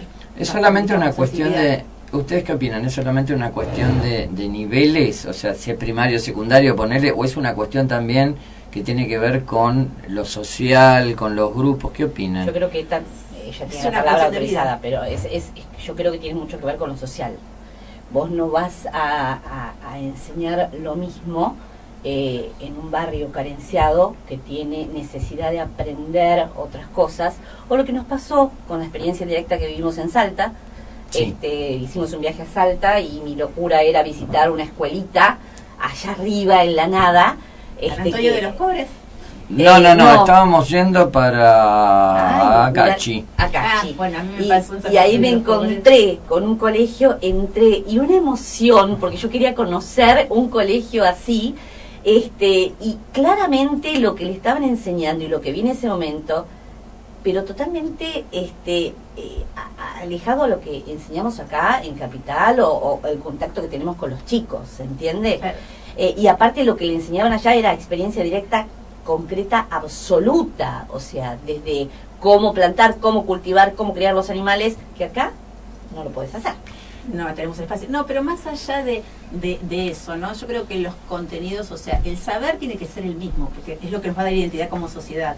Lo que cambiamos es la forma de abordar el contenido. Claro. Porque a veces es en los lenguajes. Pero, digamos, todos tienen que aprender las operaciones básicas de la De suma, matemáticas, matemática, las prácticas del lenguaje, porque todos nos vamos a comunicar y justamente tenemos lo común, que es el código con el que nos expresamos. Entonces, el contenido, lo que deben aprender, tiene que ser lo mismo. La forma en que la brindamos. Es distinto. Y eso también tiene que ver en cómo estamos cada uno todos los días, ¿no? Porque somos seres humanos los que enseñamos o nos ponemos en el rol de enseñar y aprendemos muchísimo de nuestros alumnos. Ellos también son docentes en su momento. Pero tiene todo esto que ver con la percepción, con todas las inteligencias que nos involucran. Si yo me siento querido, respetado, voy a poder aprender. Considerado. Eh, vos sabés que en ese, en ese viaje que compartimos, eh, bueno, pasó algo, bueno, primero fue eh, muy loco eso de que, claro, estaban dando clase, nosotros estábamos subiendo con el auto en un lugar bastante alto, no muy lejos de la capital, y este y bueno, se baja Claudia y empieza, claro, fue una revolución, pararon la actividad, o sea, era parecía como había que haberlo filmado, ¿no? Sí, fue increíble. Y después, además eran todos chicos chicos. si no Era, no, no, no, no, de diferentes edades. Ah. Eran de diferentes edades. Sí, porque son escuelas rurales. Claro. No, no hay una matrícula para tener, son plurianuales o pluriedad. Pluriedad. Exacto. Acá también pasa. ¿eh? Tenías de hace falta 6, que de seas 8, alta. de 10. Claro. No, no, pero era una escuelita como muy perdida. Y me acuerdo con unos demonios terribles. Y cuando me vieron, que claro, dicen, ¿de dónde ¿De salió dónde esta? salió esta mujer? La, la maestra dijo, ¿qué tienen que hacer? Se pararon al lado del banco y me saludaban. O sea, no sé, fue, fue muy lindo. La verdad que fue Y muy después, a la vuelta, te vas a acordar Sí. enseguida, eh, había una persona dedo. haciendo dedo y la, la subimos y era una maestra Maestra rural. rural de otra escuela de la zona. Y la llevamos, no sé, Dos 50 horas. kilómetros, sí, más, sí, bueno, igual es camino de montaña, deben haber sido 50, 60 kilómetros.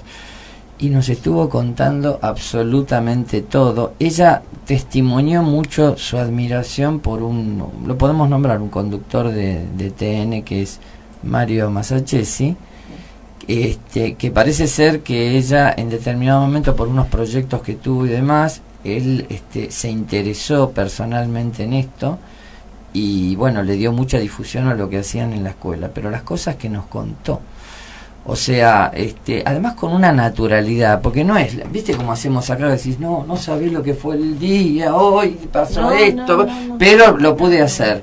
Ella no, ella tal cosa y tal otra, y de vez en cuando salgo y tengo, necesito algo, y ven, y todos los días, y vienen de 10 kilómetros a la escuela, y te lo contaba con una naturalidad que uno en algún punto eh, te hace sentir este un tonto, por no decir otra cosa, porque vos decís, no, yo no, con una realidad así, y vivirla con tanta altura, con tanta dignidad, y resulta que yo a veces me hago mala sangre por las estupideces mayores, uno tiene que aprender. Lo que pasa es que el efecto es muy efímero y después volvés a lo de siempre, ¿viste?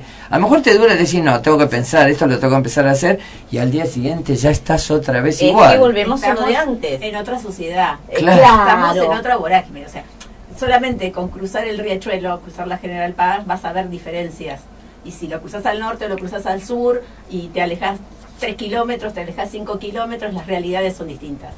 Lo que enseñamos que volvíamos hoy es eh, los mismos contenidos. Yo visité una escuela en Jujuy, en, San Ant- en Terma de Reyes, y, y yo fui chocha, y la verdad que la maestra estaba enseñando lo mismo que yo enseñaba en Avellaneda. Sí. Eh, ella tenía un plurigrado, entonces bueno, obviamente el mismo contenido lo abordás y les vas dando distintas actividades según la edad de cada chico. ¿Qué me pasó con esto que vos decís, las diferencias? En San Antonio de los Cobres yo había llevado libros, había llevado material para leer, había llevado lapiceras de colores, todo lo que me decían que los chicos necesitaban, que obviamente para volver, ellos para trasladarse a la ciudad tenían tres días en ese momento, estoy hablando del año 93, ¿eh? a la ciudad, y el tren subía pocas veces, y yo llevé de todo eso, me llevé dos mochilas cargadísimas cargadísima para darle a los chicos, y lo que me pidieron fue una hoja en blanco y a mí se me cayeron las lágrimas. Porque no tenías. No tenía una hoja en blanco. Claro. Es como cuando vas a la casa del médico, tiene remedio para un ataque cardíaco, pero le dice una aspirina y no la tiene. No tenían para escribir, no, Claro. no tenían un papel limpio donde hacer sus producciones. Claro, es lógico, les cuesta llegar. Ahora eh, colaboro a veces con el Rotary de Caballito y con otras instituciones y estuve en varios proyectos, incluso ayudando en Santiago del Estero, guarda escolta, y las realidades son otras, porque la configuración del lugar es otra. Pero y las presiones, pero y las presiones también son otras, María. Las presiones que tiene el docente. Se manejan de otra Marisol. forma. Se- Marisol, perdón. Marisol. Se, se manejan de otra forma este, y las reciben de otra forma. Bueno, ahí está lo que vamos a la parte social. Los chicos aprenden lo que ven. Si acá tenemos papás que demandan, a veces sin siquiera cuestionar, porque estoy enojado y creo que la escuela es el lugar donde puedo quejarme y todavía me escuchan. Totalmente. Te hago una pregunta, vos como inspectora este, que de, de tantos años, ¿te pasó muchas veces ir a lugares, te debe haber pasado, pero vas a un lugar recontra carenciado, como dice Claudia, o bueno, Trabajé como docente en esos lugares. bueno, y qué pasa, digamos? El- es decir, siempre pensé que un docente es como un padre, ¿no? Pero, este, pero en ese, en ese lugar me imagino que esto te debes asomar a realidades muy duras, ¿no? Son realidades muy duras.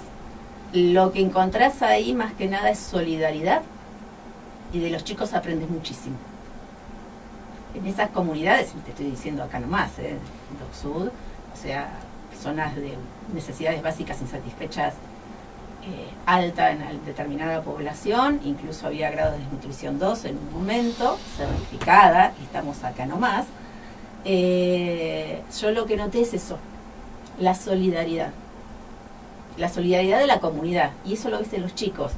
O sea, un chico tiene una zapatilla y recibió otra y la cuida y si ve que el compañerito la tiene rota, se saca la de él y se la da. Claro. Lo y que, eso pasa y se aprende. Lo que pasa es que los la aprenden. la verdadera empatía es, eh, cuando estás en la mala.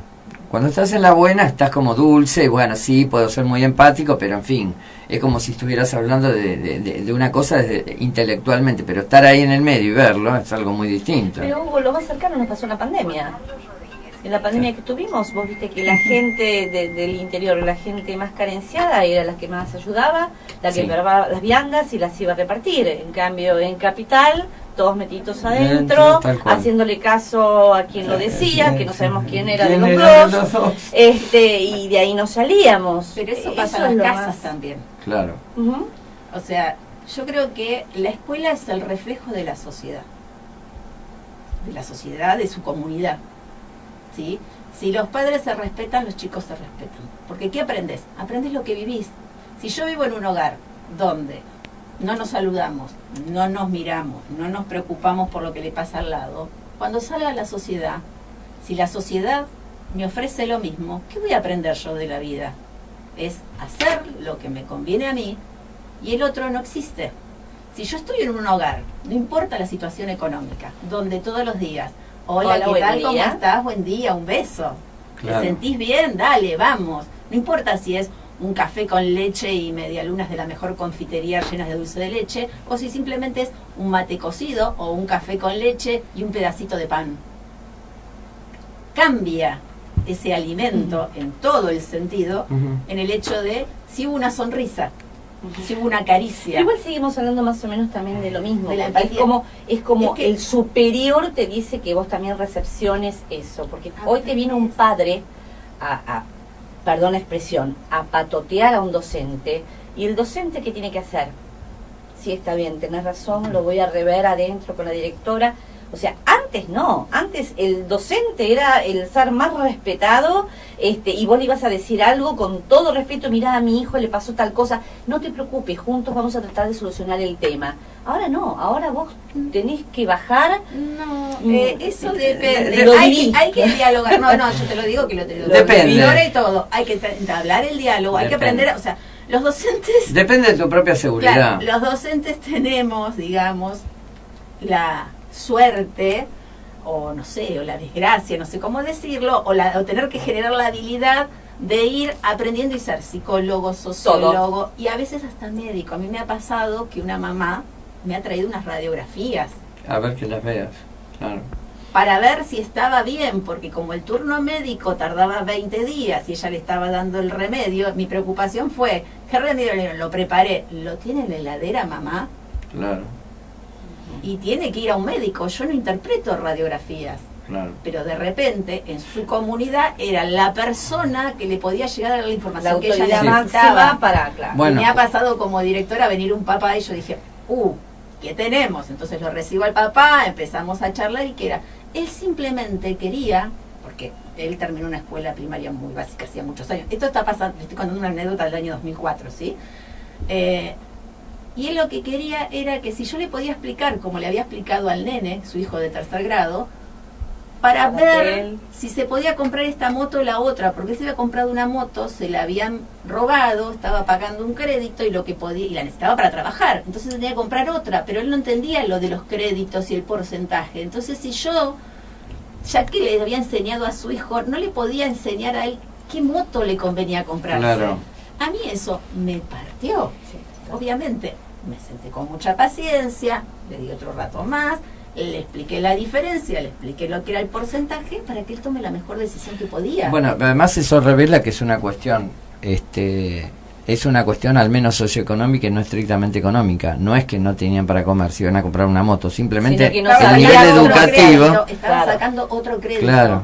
Estaba, Estaba sacando otro estaba crédito. sacando otro crédito para Bueno, poder trabajar. este es el gran problema que tienen, va, no sé si es un problema, es una realidad, no sé si es problemática o no, el hecho de que la escuela, sobre todo con, bueno, eh, estas figuras de tanta disolución familiar que hay, ha ido tomando, ah, se ha ido hipertrofiando y ha ido tomando este, roles que ni de lejos le, correspondían hace 40 años. O sea, eh, yo la verdad que, este, digamos, eh, en- laburo en dos colegios, yo ya lo dije, y la verdad que los directivos saben muchísimo de la realidad familiar de cada chico. Esa, eh, hace, eso hace 40 años no pasaba.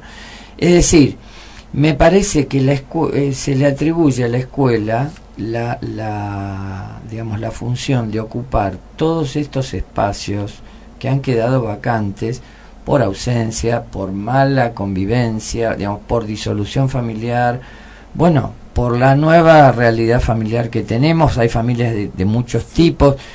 Entonces, me parece que a veces lo viven con una carga tremenda, les queda muy poco espacio para la gestión porque se la pasan recibiendo padres que van y les vacían no el generalizar, costal. que hay excepciones. Hay que sí. aprender a manejar y a gestionar los tiempos y los espacios. La función de la escuela es enseñar.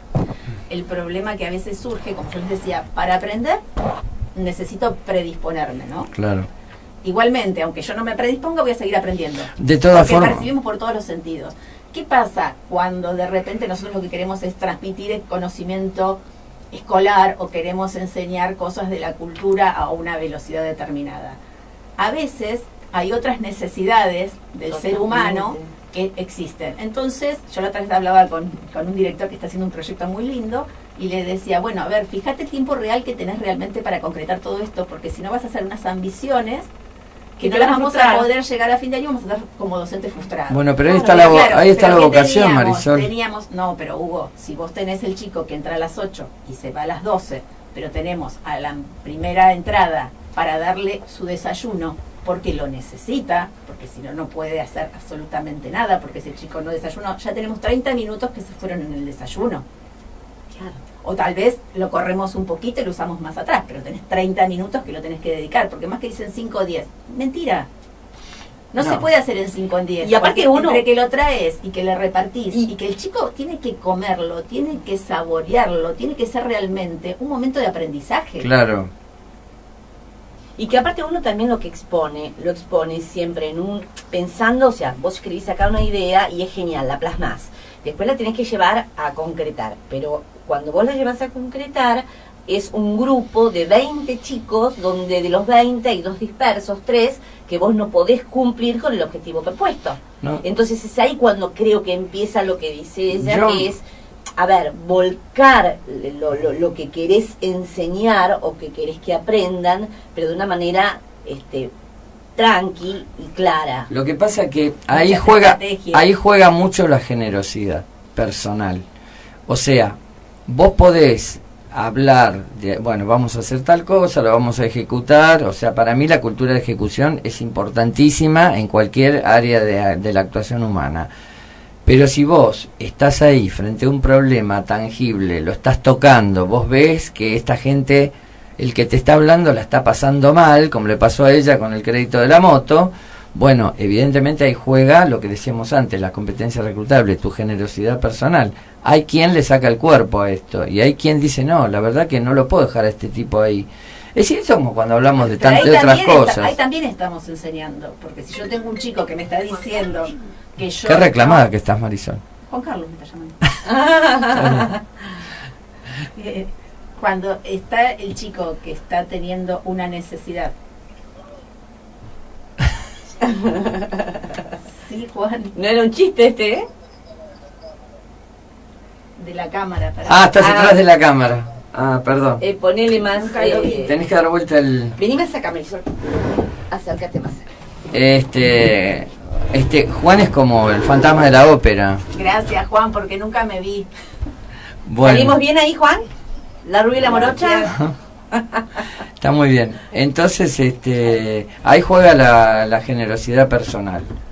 Es decir, el hecho de decir, bueno, frente al problema actúo y ahí medio como que Es que se... si no actúo también estoy enseñando. Está bien, pero creo que ahí medio se te van al diablo las estrategias y la planificación. Te encontrás con una realidad, ¿viste? Hay gente que te dice, bueno, yo muero con la mía. Sí, vos tenés que llevar un, un proyecto adelante. Lo que vos te propusiste hacer es muy importante ejecutarlo. Simplemente hay que tener la suficiente neuroplasticidad, como se dice ahora, Sí. para adaptarte a eh, que el contexto pueda cambiar. O sea, nosotros somos buenísimos para el cambio, si no, no hubiéramos sobrevivido. Es decir, este, evidentemente la raza humana se su- supo adaptarse al cambio. Bueno, y esto lo, vi- lo vemos en pequeña escala todos los días en la tarea docente. Yo lo dije siempre, yo creo que hay objetivos institucionales para cumplir y objetivos personales. Cuando vos podés cumplir tus objetivos, recién ahí podés seguir abarcando los que son institucionales. Corregime que sos... No, no, es una, es distinción cumplir- excelente. claro, hay que cumplir objetivos de todo estilo, pero digamos, si yo voy a enseñar, estoy enseñando en todo. Y sobre todo, más allá del contenido, a veces necesito distintas estrategias de abordaje Y tiempos. y los Y tiempos. tiempos. Y el chico necesita también a veces esas estrategias, porque Exacto. nosotros que estamos acá los cuatro, uno necesita de repente registrar, otro necesita mirar a la cara, otro necesita poder leer el labio porque se pierde, un ritmo de voz, que lo registren como persona. Porque si no, también te quiero hacer una pregunta, no me mirás, no me respondes, yo no sirvo. Claro. Yo no aprendo. Tal Y cual. Deja Marisol, de ser un, un aprendizaje. Te tengo al lado, te tengo que preguntar, te tengo que preguntar. Tenemos 30 segundos porque hay Ay. otra cosa. Sí. Pero, pero yo lo que necesito saber, ¿a vos te parece que el abordaje 2022 en, la, en las escuelas eh, fue una buena decisión? ¿A O qué sea- te referís como el abordaje? Porque es muy amplia esa pregunta. Bueno, Tenés me refiero, eh, bueno, me refiero a no respetar eh, los tiempos emocionales de los chicos después de dos años de pandemia, un año entero sin ir al colegio este, y medio año haciéndolo de manera virtual y empezar un 2022 de manera normal con 30 chicos en un aula y así. Y lo que no. No. viste en el año y medio porque no estuviste presente, y bueno, mami te lo explica la plataforma, mami te lo explica la plataforma, por conocimiento de causa.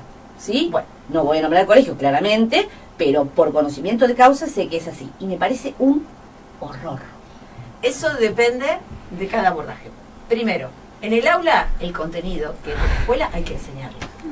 Las problemáticas se trabajan y se trabajan toda la parte social. Es un gran trabajo y un gran desafío, porque el maestro también vivió lo mismo que vivió el Lo chico, mismo, lo mismo. y a veces más o más complicado porque recibe todo lo otro. Eso hay que trabajarlo, pero yo no puedo sacar de la escuela el contenido propio escolar para ver qué le pasa a cada uno y No, acompañarlo. justamente, vos En no. eso tiene que ir la familia buscando otras estrategias y la familia tiene que también acompañar, porque es una forma de enseñar. Claro, si no Hay olvidamos cosas que la no las familia... vamos a poder. También pero- vivió eso, lo sí, vivimos todos. Exacto, si no no olvidamos de la familia, ese es el tema. Cortamos un segundo y ahora seguimos. Que no hay Sí, tiempo. necesito que escuchen esto, por favor. Sí. Dale. ¿Qué haces, Hugo? Escúchame, ¿qué está pasando en piso? Eso es un quilombo. Por favor, encárgate de solucionar las cosas. Y otra cosa, me llamó María Tomaselli, que quiere ir a piso, pero estar sentada sí o sí al lado tuyo. Amigo, ¿qué estás haciendo? Por favor. Eso puede ser, eso puede ser un paro cardíaco. Juan juega con mi corazón. Bueno, te contesto, Juan. Bueno, primero, este, sentimos el aliento en la nuca tuyo constantemente, todo el tiempo. Estás muy ¿Estás presente. Para mí que estás en algún lado, escondido atrás de alguna cortina. Bueno, y en segundo lugar, este, por supuesto vamos a invitar con, con muchísimo gusto a María El Piso. De hecho, la vez pasada la habíamos invitado, pero no, este, le- ¿te acordás que tuvo un desperfecto mecánico? Y además tengo el honor de decir que ella me invitó a su programa, así que estoy abierto a todas las Eh, expectativas. También te invitó a vos, Eh. Claudia. También invitó no, a no, No, Claudia. me metas, a mí no me metas porque yo no hace falta que me inviten, yo voy sola. Vas- Pero vos- Bueno, yo también puedo ir Va a solo. Va a ser va divertido. divertido, va a ser muy divertido. O sea, la, la, la apuesta es, digamos, ablandar al capitán frío, pero no lo van a lograr. Sí, ni, ni con, ni con. ¿Y sacándole algún tornillo? No quiero decir la marca, ¿viste? ¿Cómo se llama? El, el 40. BW40. No, no, no, ni con eso, no, no, no, ni con eso. Ya lo hemos Hay hablado con la marcas. esposa. Sí, está bien, pero ya lo hemos hablado con la esposa y ni ella puede. Bueno, Ella. la verdad que este, ya que lo nombraron, quiero decir algo y paso el chivo y me hago cargo. Sí. Esa, esa, esa cosa tan afamada la, fabri- la elabora una empresa de la cual yo, fui, yo soy parte, que Bueno, se llama Aerofarma, que Bueno, es gente que quiero favor, mucho.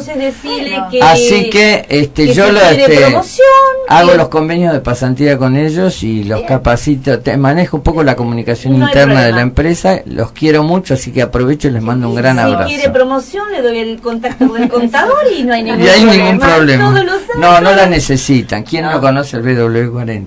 Bueno, Pero este. yo no me acordaba. Pero- Yo sí me acuerdo, lo, lo Pero sí, sí, sí, sí. Y a veces otras alternativas. Es gente, es gente que quiero mucho, por eso lo digo. ¿Con, la- con el cosito? Bueno, Ay. eh, me gustaría hacer este, como hacen en los programas, ¿no? Empiezan algunos artefactos de la cocina. Una, con, una conclusión, la verdad que fue una mesa muy linda, espectacular sí. y donde se dijeron cosas muy importantes, sobre todo para que la gente piense. Es decir, lo que nosotros tratamos de hacer es darle, por eso, digamos, darles un poco de tiempo para que piensen, porque si no es una sucesión de imágenes, metemos siete columnas por programa, no tenemos ni tiempo de pensar lo que nos dicen, la verdad que no es nuestra filosofía. Nos dimos el gusto de tener esta, esta mesa sobre educación y, y- y bueno, me gustaría que cada una, si puede, redondee y vamos a, a, a- a- lo que el público espera, que son las tendencias. Yo creo que todos somos aprendices en todo momento y todos somos enseñantes o maestros en todo momento. Papá, mamá, vecino, abuelo, tío, todos estamos enseñando y todos estamos aprendiendo. Porque el nene de dos años me está enseñando. Solo, solamente hay que estar dispuesto a y prestar atención a. Si yo abro todos mis sentidos, las percepciones, seguramente voy a aprender muchísimo más que si solamente abro mi oído. Así que yo creo que si todos tomamos un poquito de conciencia de lo que estamos haciendo con el otro ser humano, con el que está al lado, y vamos a cambiar como sociedad. Para mí es esa es un, Es sí, un yo, her- o sea, hermoso me sumo- mensaje. Me sumo muy cortito al mensaje de Marisol, obviamente, y hay una palabra para, para no olvidarse que es tiempo. Dar tiempo, tener tu tiempo y poder así brindar lo mejor de cada uno. Perfecto. Abril, te hago la pregunta, pero no te Respeto. toco porque vas a decir que, soy- que tengo las manos heladas. En este, una idea muy loca, pensalo, decir lo que te salga. Te pido que le pongas, te- ac- te- acabas de terminar tu educación secundaria y estás por iniciar otro ciclo. Lo que recibiste hasta acá, ponele nota de 1 a 10 a lo que recibiste en materia educativa? ¿Qué le pondrías? La verdad, ¿eh? La verdad. La verdad. Ocho. Es bastante. Sí. Te digo que sos muy Y en, generosa. y en la parte humana, que creo que es lo fundamental, porque es ahí también donde uno aprende a compartir con pares y aprende códigos de la vida, ¿no? Porque vos en tu casa podés aprender matemática, lengua, con profesores particulares, pero en tu, en tu ámbito que es el colegio o la facultad, es donde estás con pares y compartís un montón de cosas. El humano, También diría ocho. Ocho, sí. Eh, ocho creo que es una buena nota porque me llevó aprendizajes, saberes, así que sí, concuerdo con, con eso. Y en un tiempito va a poder ver todo lo que aprendió de sus compañeros y de los docentes. De Vas a hecho ya lo estoy, tiempo. estoy igual, me doy cuenta. Claro que te das cuenta, pero Sí. vas a ver que con el tiempo vas a descubrir muchísimas cosas más que aprendiste. ¿Seguís viendo a tus compañeros eh, o se ve Eh. frío ahora que terminó el cole? Un poco, a veces. Bueno, por ahí te quedás con los más, Con los más allegados, con claro. los más allegados. Sí. ¿Tenemos algo? Eh, sí, hay un audio más que necesito que escuchen. Muy bien, y después vamos con Claudia. Y después vamos con Claudia. A ver, Juan. Hugo, blanquea por favor. ¿Qué pasa con María? Este, Hola, Juan. Juan, pásate, escúchame. Juan Carlos. Si, si de No caso- sigo, no si- sigo. Si de casualidad. No entiendo. Si, si de casualidad está escuchando mi esposa, me vas a pagar vos el divorcio, Juan. Juan Carlos, vos tenés tu top. Juan Carlos. Bueno, este, no, me parece, a ver, te- mira, lo que te va a pasar, y en serio abrimos lo de Claudia, pero esto lo quiero decir. No, abrimos. Cuando te va a pasar, eh, cuando pase el tiempo te vas a dar cuenta de que, digamos, de todas las personas, ahora vas a empezar a conocer gente en la facultad, después empezarás a laburar y conocerás gente de laburo.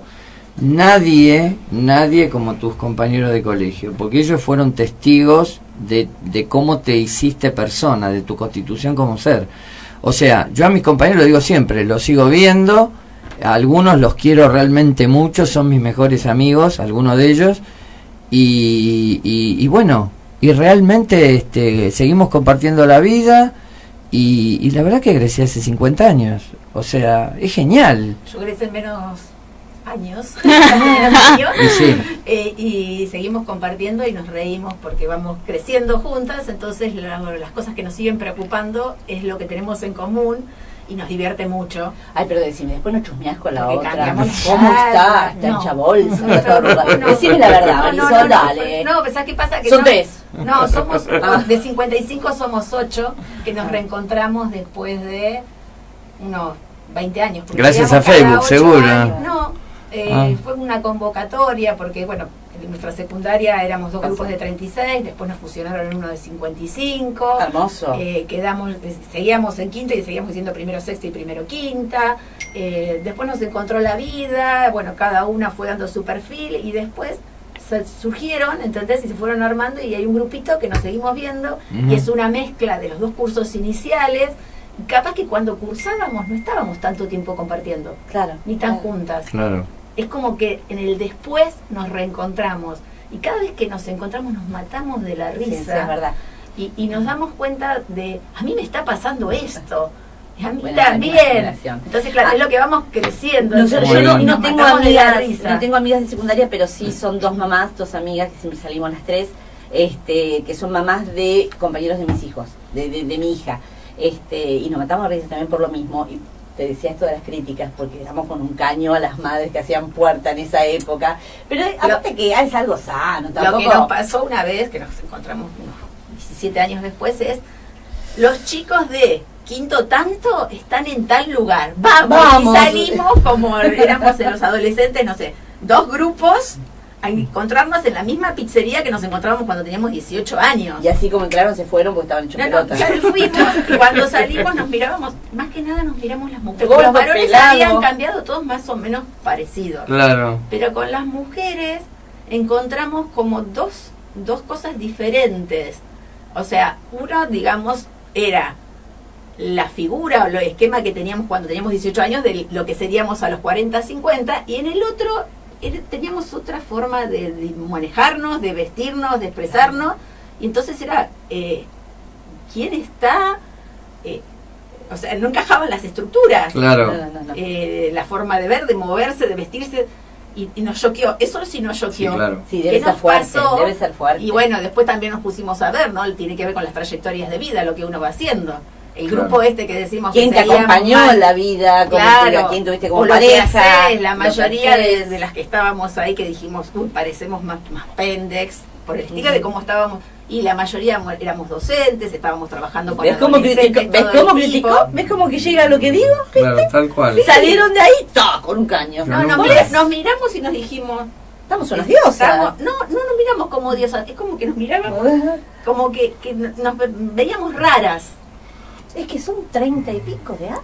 Claro, mucho pero era tiempo. como que, ¿Cómo que- Y es mucho tiempo. Es una mucho vida. tiempo. Es Pero una bueno, nos seguimos encontrando es eso y después nos que dimos cuenta fue eso, eh, las trayectorias de vida, lo que Claro. cada uno hace en su día a día.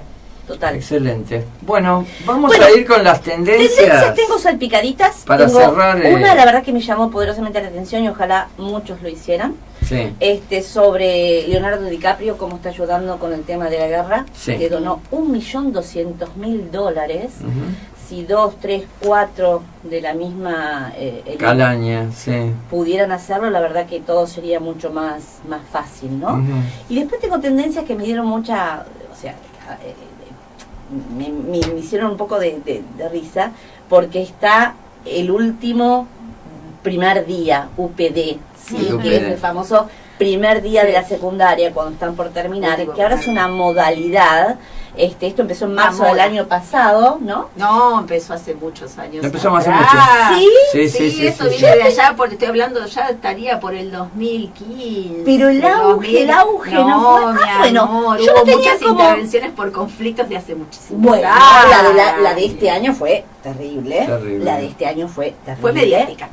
También Fue mediática, pero fue. También heavy. heterogénea. Es decir, hay, ca- hay, no sé, hay gente que pasó por mi casa y no, no hacían nada, simplemente De hablaban. todo. La cosa es, el Pero objetivo, ¿cuál gente es? que rompió todo. Reunirse en una casa, tomar, llegar copeteado del colegio. Bueno, la y casa es el ahora, día. pandemia. Sí, sí. Antes si no no boliches. en las casas. Si no boliches. En Y también plazas. se empieza a festejar el último día, eh, último Sí. día de, de- del año también. Sí, el último día de clase. Claro, que eso yo decía, total se van a seguir viendo, porque llevan tantas materias, viste, que no. No, no, No, no se ve. todos, no todos somos así. No, No, todos. todos los alumnos se llevan no- materias. Bueno, no todos, hay excepciones. el último día. El último día. El último día es- año 95. Sí, el último día- Nosotros. No, no, pero No. sigue, o sea, te lo digo, con lo viví como profesora, lo viví como inspectora y lo viví como directora. Pero lo que Es yo digo- Clásico. ¿No es mejor reunirse el último día con los padres, con los profesores, decirle lo que cada uno piensa del otro y, y aclarar las situaciones Pero- ahí? ¿No está buena esa idea en vez de cosas- pavada esas de... cosas pasan, pero esas son independientes. Una es la despedida de ellos como estudiantes. No, otra yo te hablo-. Yo Después tenés la de fiesta de fin de, la fiesta de fin De fin de año, fiesta- claro. En realidad, en realidad en el viaje de egresado ya se empiezan a despedir. Lo que pasa porque es el que viaje de no egres- que la despedida. el viaje de Te despedís egresados todos los días. ¿Eh? Te despedís todos los días. Claro. En mi caso yo no tuve eso que ustedes comentan. Eh, hice más formal, como vos decís, Claudia, de el último día juntarte, ver a los profesores, los padres, a los Claro, alumnos y ya está, un cierre piola. normal. Eh, y si hubo, no me enteré, no estuve. Claro. Así que... Sí, sí. bueno, la fiesta de fin de año, alquilar, alquilar un boli, eso forma parte del presupuesto. Lo que pasa es que con la pandemia se cortó todo eso, pero, pero igualmente ya antes se ven. O sea, todo depende de chicos en qué campo educativo están mirando. sí, claro. qué recorte. O sea, yo lo que les puedo decir, y estando en el curso, o sea, si bien estaba en un distrito chiquitito, ya había muchas escuelas donde los viajes de egresados, que se solventaban los chicos, no iba el curso, iban Exacto. grupitos muy reducidos. Muchos chicos pudieron tener, y eso sí tengo que reconocerlo, gracias a los proyectos o provinciales o municipales o nacionales, Sí. pudieron tener un viaje de egresados. Entonces, todo depende desde donde se lo mire, no es la realidad de todo nuestro país. Claro. Son Eh, Muchos muy estaban en ese grupos Y chicos hay y grupos- solos. No, bueno, pero hay grupos ¿Dónde donde pasó? se siguen encontrando los padres y se siguen encontrando, pero eso es cómo se crea la comunidad y cuánto está presente la familia en acompañar a ese chico. De, de todas formas, me parece que lo que decís, Claudia, eh, que por eso es, es decir, es muy ritual. El último primer día, que es un invento más moderno, como sí bien dice Marisol, este ese tiene eso, es, es un rito, o sea, es ritual. Los seres humanos somos rituales, nos gustan los ritos. Las modas. Como lo hacía Carlos Pellegrini el último día de dar vueltas por todo el colegio, tirando huevos, pintura y toda la historia. Cuando dijeron basta, hasta acá llegó, no se hace nunca más por todo lo que hicieron, obviamente cambiaron la Claro, metodología. eh, bueno, ¿eso sabés de dónde viene? Eso viene, el Pellegrini, ahí se anotó en la tradición de los grandes colegios nacionales. En el Colegio Nacional Buenos Aires, por ejemplo, la famosa vuelta olímpica, Claro, claro.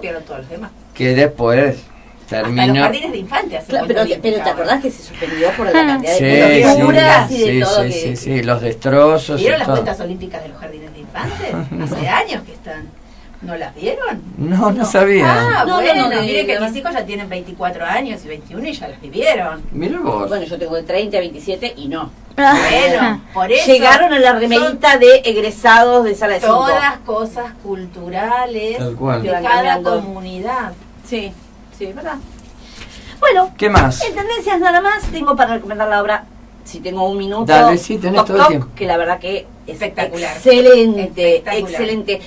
No Contanos- nombro, no nombro un poco. a todos los actores porque son siete en escena, el director, pero la- el Toc Toc es el, este, ay, no Todos son obsesivo Exactamente. Trastorno compulsivo. Trastorno Todos. Todos, todos. Y justamente en la obra, alguno que estés mirando lo tenés vos, claramente. Claro. Lo que pasa que son de manera exagerada, este, muy cómico, sinceramente, muy cómico por un lado y por el otro, wow, te hace pensar porque sabes que existe y sabes que eh, es, es un tema eh, grosso de llevar, ¿no? Claro. Y de tratar. Es complicado. Este, es complicado. A mí me pasó en una entrevista.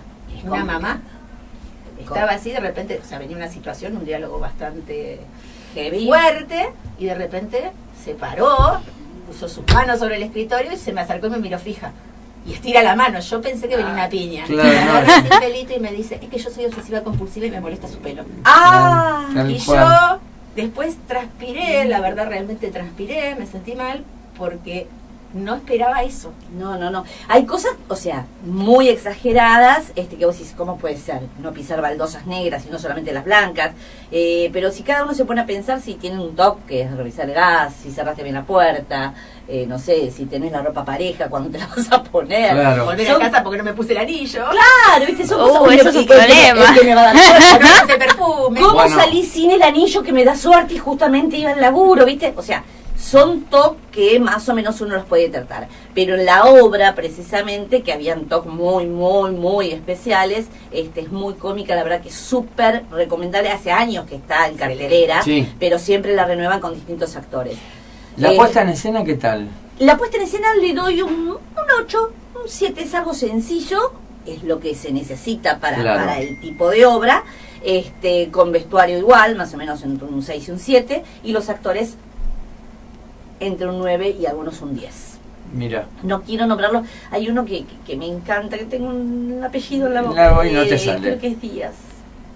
Mil perdones, este que me reí muchísimo, aplaudí muchísimo y me mire y me dice, tus aplausos valieron por ocho, pero así lo tengo grabado en el celular y todo. Claro. Pero Fui- Fuiste también al, al, al espectáculo de, de Marcela, que la reporteaste aquí, así que ¿por qué Vale no nos contás reír. un poquitito y vamos al cierre? Vale a reír, le hice la entrevista, que es una actriz de teatro under. Este, ahora, por ahora no va a seguir haciéndolo ella, pero sí sus otros compañeros. Ajá. Este, vuelvo a repetir, vale a reír, lo hacen en bares, siempre lo, lo, lo promocionan en, en Face. Este, comiquísimo. Este, o sea, son actores, como decía Marcela, que, que empiezan muy de abajo. Este, no tienen un sueldo, claramente. Claro. eh, viven por, como decías vos, por, por, por pasión a lo que hacen. Este, y, y súper, súper recomendable. Marcela para mí la número uno, no porque tenga algo que ver con ella, sí, pero, sí, sí. pero soy objetiva. Este, lo hace muy bien, eh, se ve que lo lleva en el alma junto a la docencia. Eh, y bueno, nada, La, estru- la estructura es, eh, tengo entendido que vos, bueno, por- eh, es en un bar. Nada. Acá es un bar con un escenario, una banqueta. eh, el, el actor o la actriz se sienta si quiere, si no, micrófono en mano. Pero hay más de un uno. mono- no, es uno por vez. Ya sé, pero me Narradores. refiero, hay más, claro. Sí, sí, Son sí, sí, sí. narradores. Nosotros eh, vimos cuatro. Cuatro. En esa oportunidad O sea, el espectáculo cuatro. completo eh, tiene como si fuera cuatro números, como se Exacto, decía antes. exacto. De más Cuatro o menos entre 12 y 15 minutos cada uno. Ajá. Este, pero bueno, que lo tenés que llevar y la risa del público hace que vos te, te, te sigas llenando, te nutras, eh, como para seguir con ese mismo chiste un poquito más largo, que lo hace también más cómico. Lo- los- No se meten con el público, Ah, que es muy importante. te iba a preguntar eso. No, solamente nada, pero porque surgió, me preguntaron si me, me pagaban aparte por reírme así, porque claro. Sí, porque me tiento mucho, pero nada más, este, pero no se meten con el público, cada uno hace la suya y bueno, sí hay malas palabras, hay alguna guarangada y algún gesto. Y los temas que se tocan en general, digamos, son temas así zarpados, por son decir. temas zarpados. No son temas zarpados. Claro. A ver, este, en caso puntual de, de, de Marce, lo que habló es de la famosa copita menstrual. Nada de otro mundo, totalmente normal y natural. Normal. Pero bueno, obviamente eh, con sus gestos y, y porque ella misma, ella misma se, se, se lo dice que con su eh, cuerpo le cuesta, porque es un, poco este, llenita, grande, este, entonces ella misma se carga y bueno, todo eso hace bastante cómico el tema. Y después obviamente hablaron de, de la economía y todo con mucha gracia. Claro. Este, vos sabés que, bueno, algo que recomiendo mucho, ¿no? Pero bueno, algo bien aburrido según mi estilo. Este, hay un hay un filósofo recontra conocido, muy muy muy célebre, de este Henri Bergson, un francés. Él escribió este entre muchas otras cosas, es decir, no no no, no es siglo XIX-XX. Escribió un ensayo que se llama La risa y este donde él bueno se pone a pensar o sea eh, reflexiona sobre sobre esto sobre esto esto tan humano no bien dicen que el hombre es el único animal que, que ríe. Y, y él eh, más que nada habla que la risa excesiva este lo que tiene eh, se basa en la falta de piedad. Es decir una caída, por ejemplo, te puede producir mucha gracia. Pero claro, si se cae una viejita y se rompe 10 No, huesos, no, obviamente. Ahí me cuido, pero sí me Pero vos sabés qué mucho. pa- pasa con las obras literarias. O sea, yo soy un convencido, en esto no descubro nada, es decir, no, no, no he leído otra cosa como El Quijote, es lo más extraordinario que he leído en mi vida, el libro que yo más amo. Y realmente, este, la verdad que es para reírse mucho, es muy divertido en una parte, pero porque te falta piedad, porque realmente en el fondo lo que le pasa es un paranoico Don Quijote, aunque es no sé, Freud aprendió español para poder entender bien la patología de Don Quijote, para leer el Quijote en castellano y entenderla, así que mirá si será difícil situar psicológicamente a Don Quijote.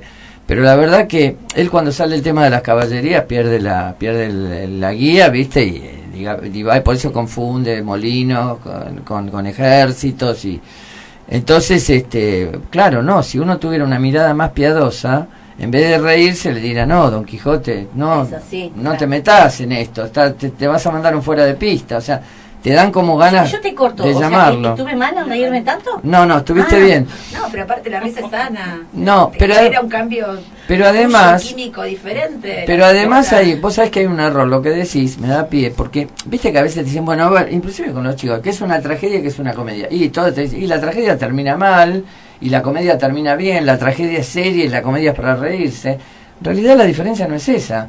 La diferencia es que en la tragedia lo que lo que más eh, se, se fija el autor, o sea, el, el tema, son los conflictos interiores de los personajes.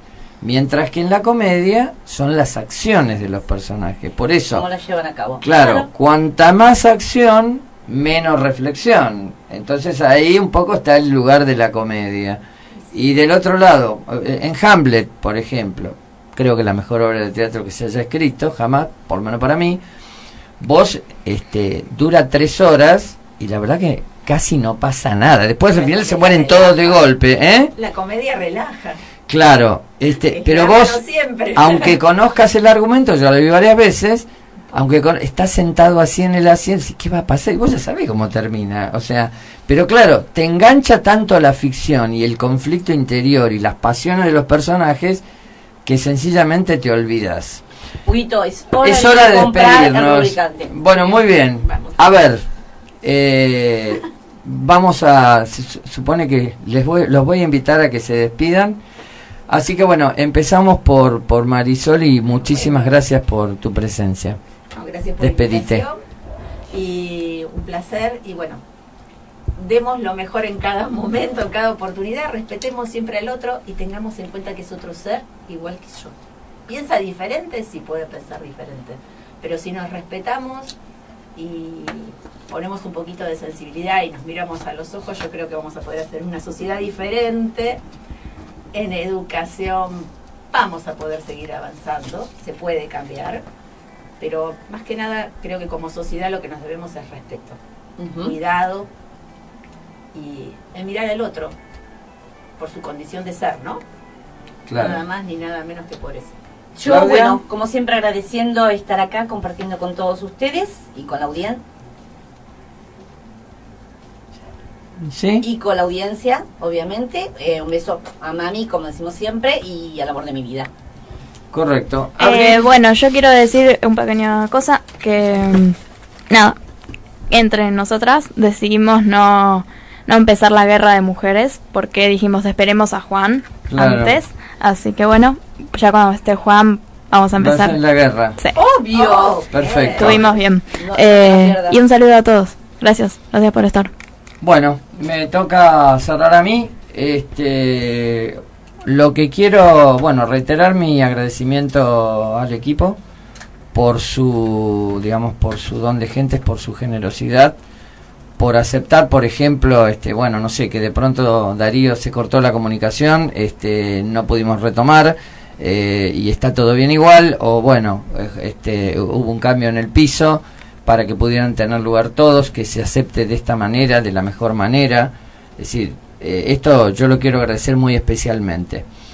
Este, y después, como reflexión final, me gustaría decir sencillamente, y creo que sobre esto hemos hablado en la mesa, me gustaría invitar a todos a que tratemos de estar en paz, eh, dentro de lo que podamos. O sea, realmente eh, no es solamente, a ver, no, no voy a caer en el facilismo, claro, prender la televisión, cae sangre, este, que, que Ucrania, que los del Congreso, que esto, que lo otro. Tratar de ganarle un poco a todo eso, no, no ignorarlo ni olvidarlo, simplemente tratar de ganarle a eso desde lo personal, apostar por la paz. Y como siempre, esto lo hacemos para nosotros, para nuestra posteridad y para todos los hombres del mundo que quieran habitar en el suelo argentino y será hasta la próxima. Nos vemos.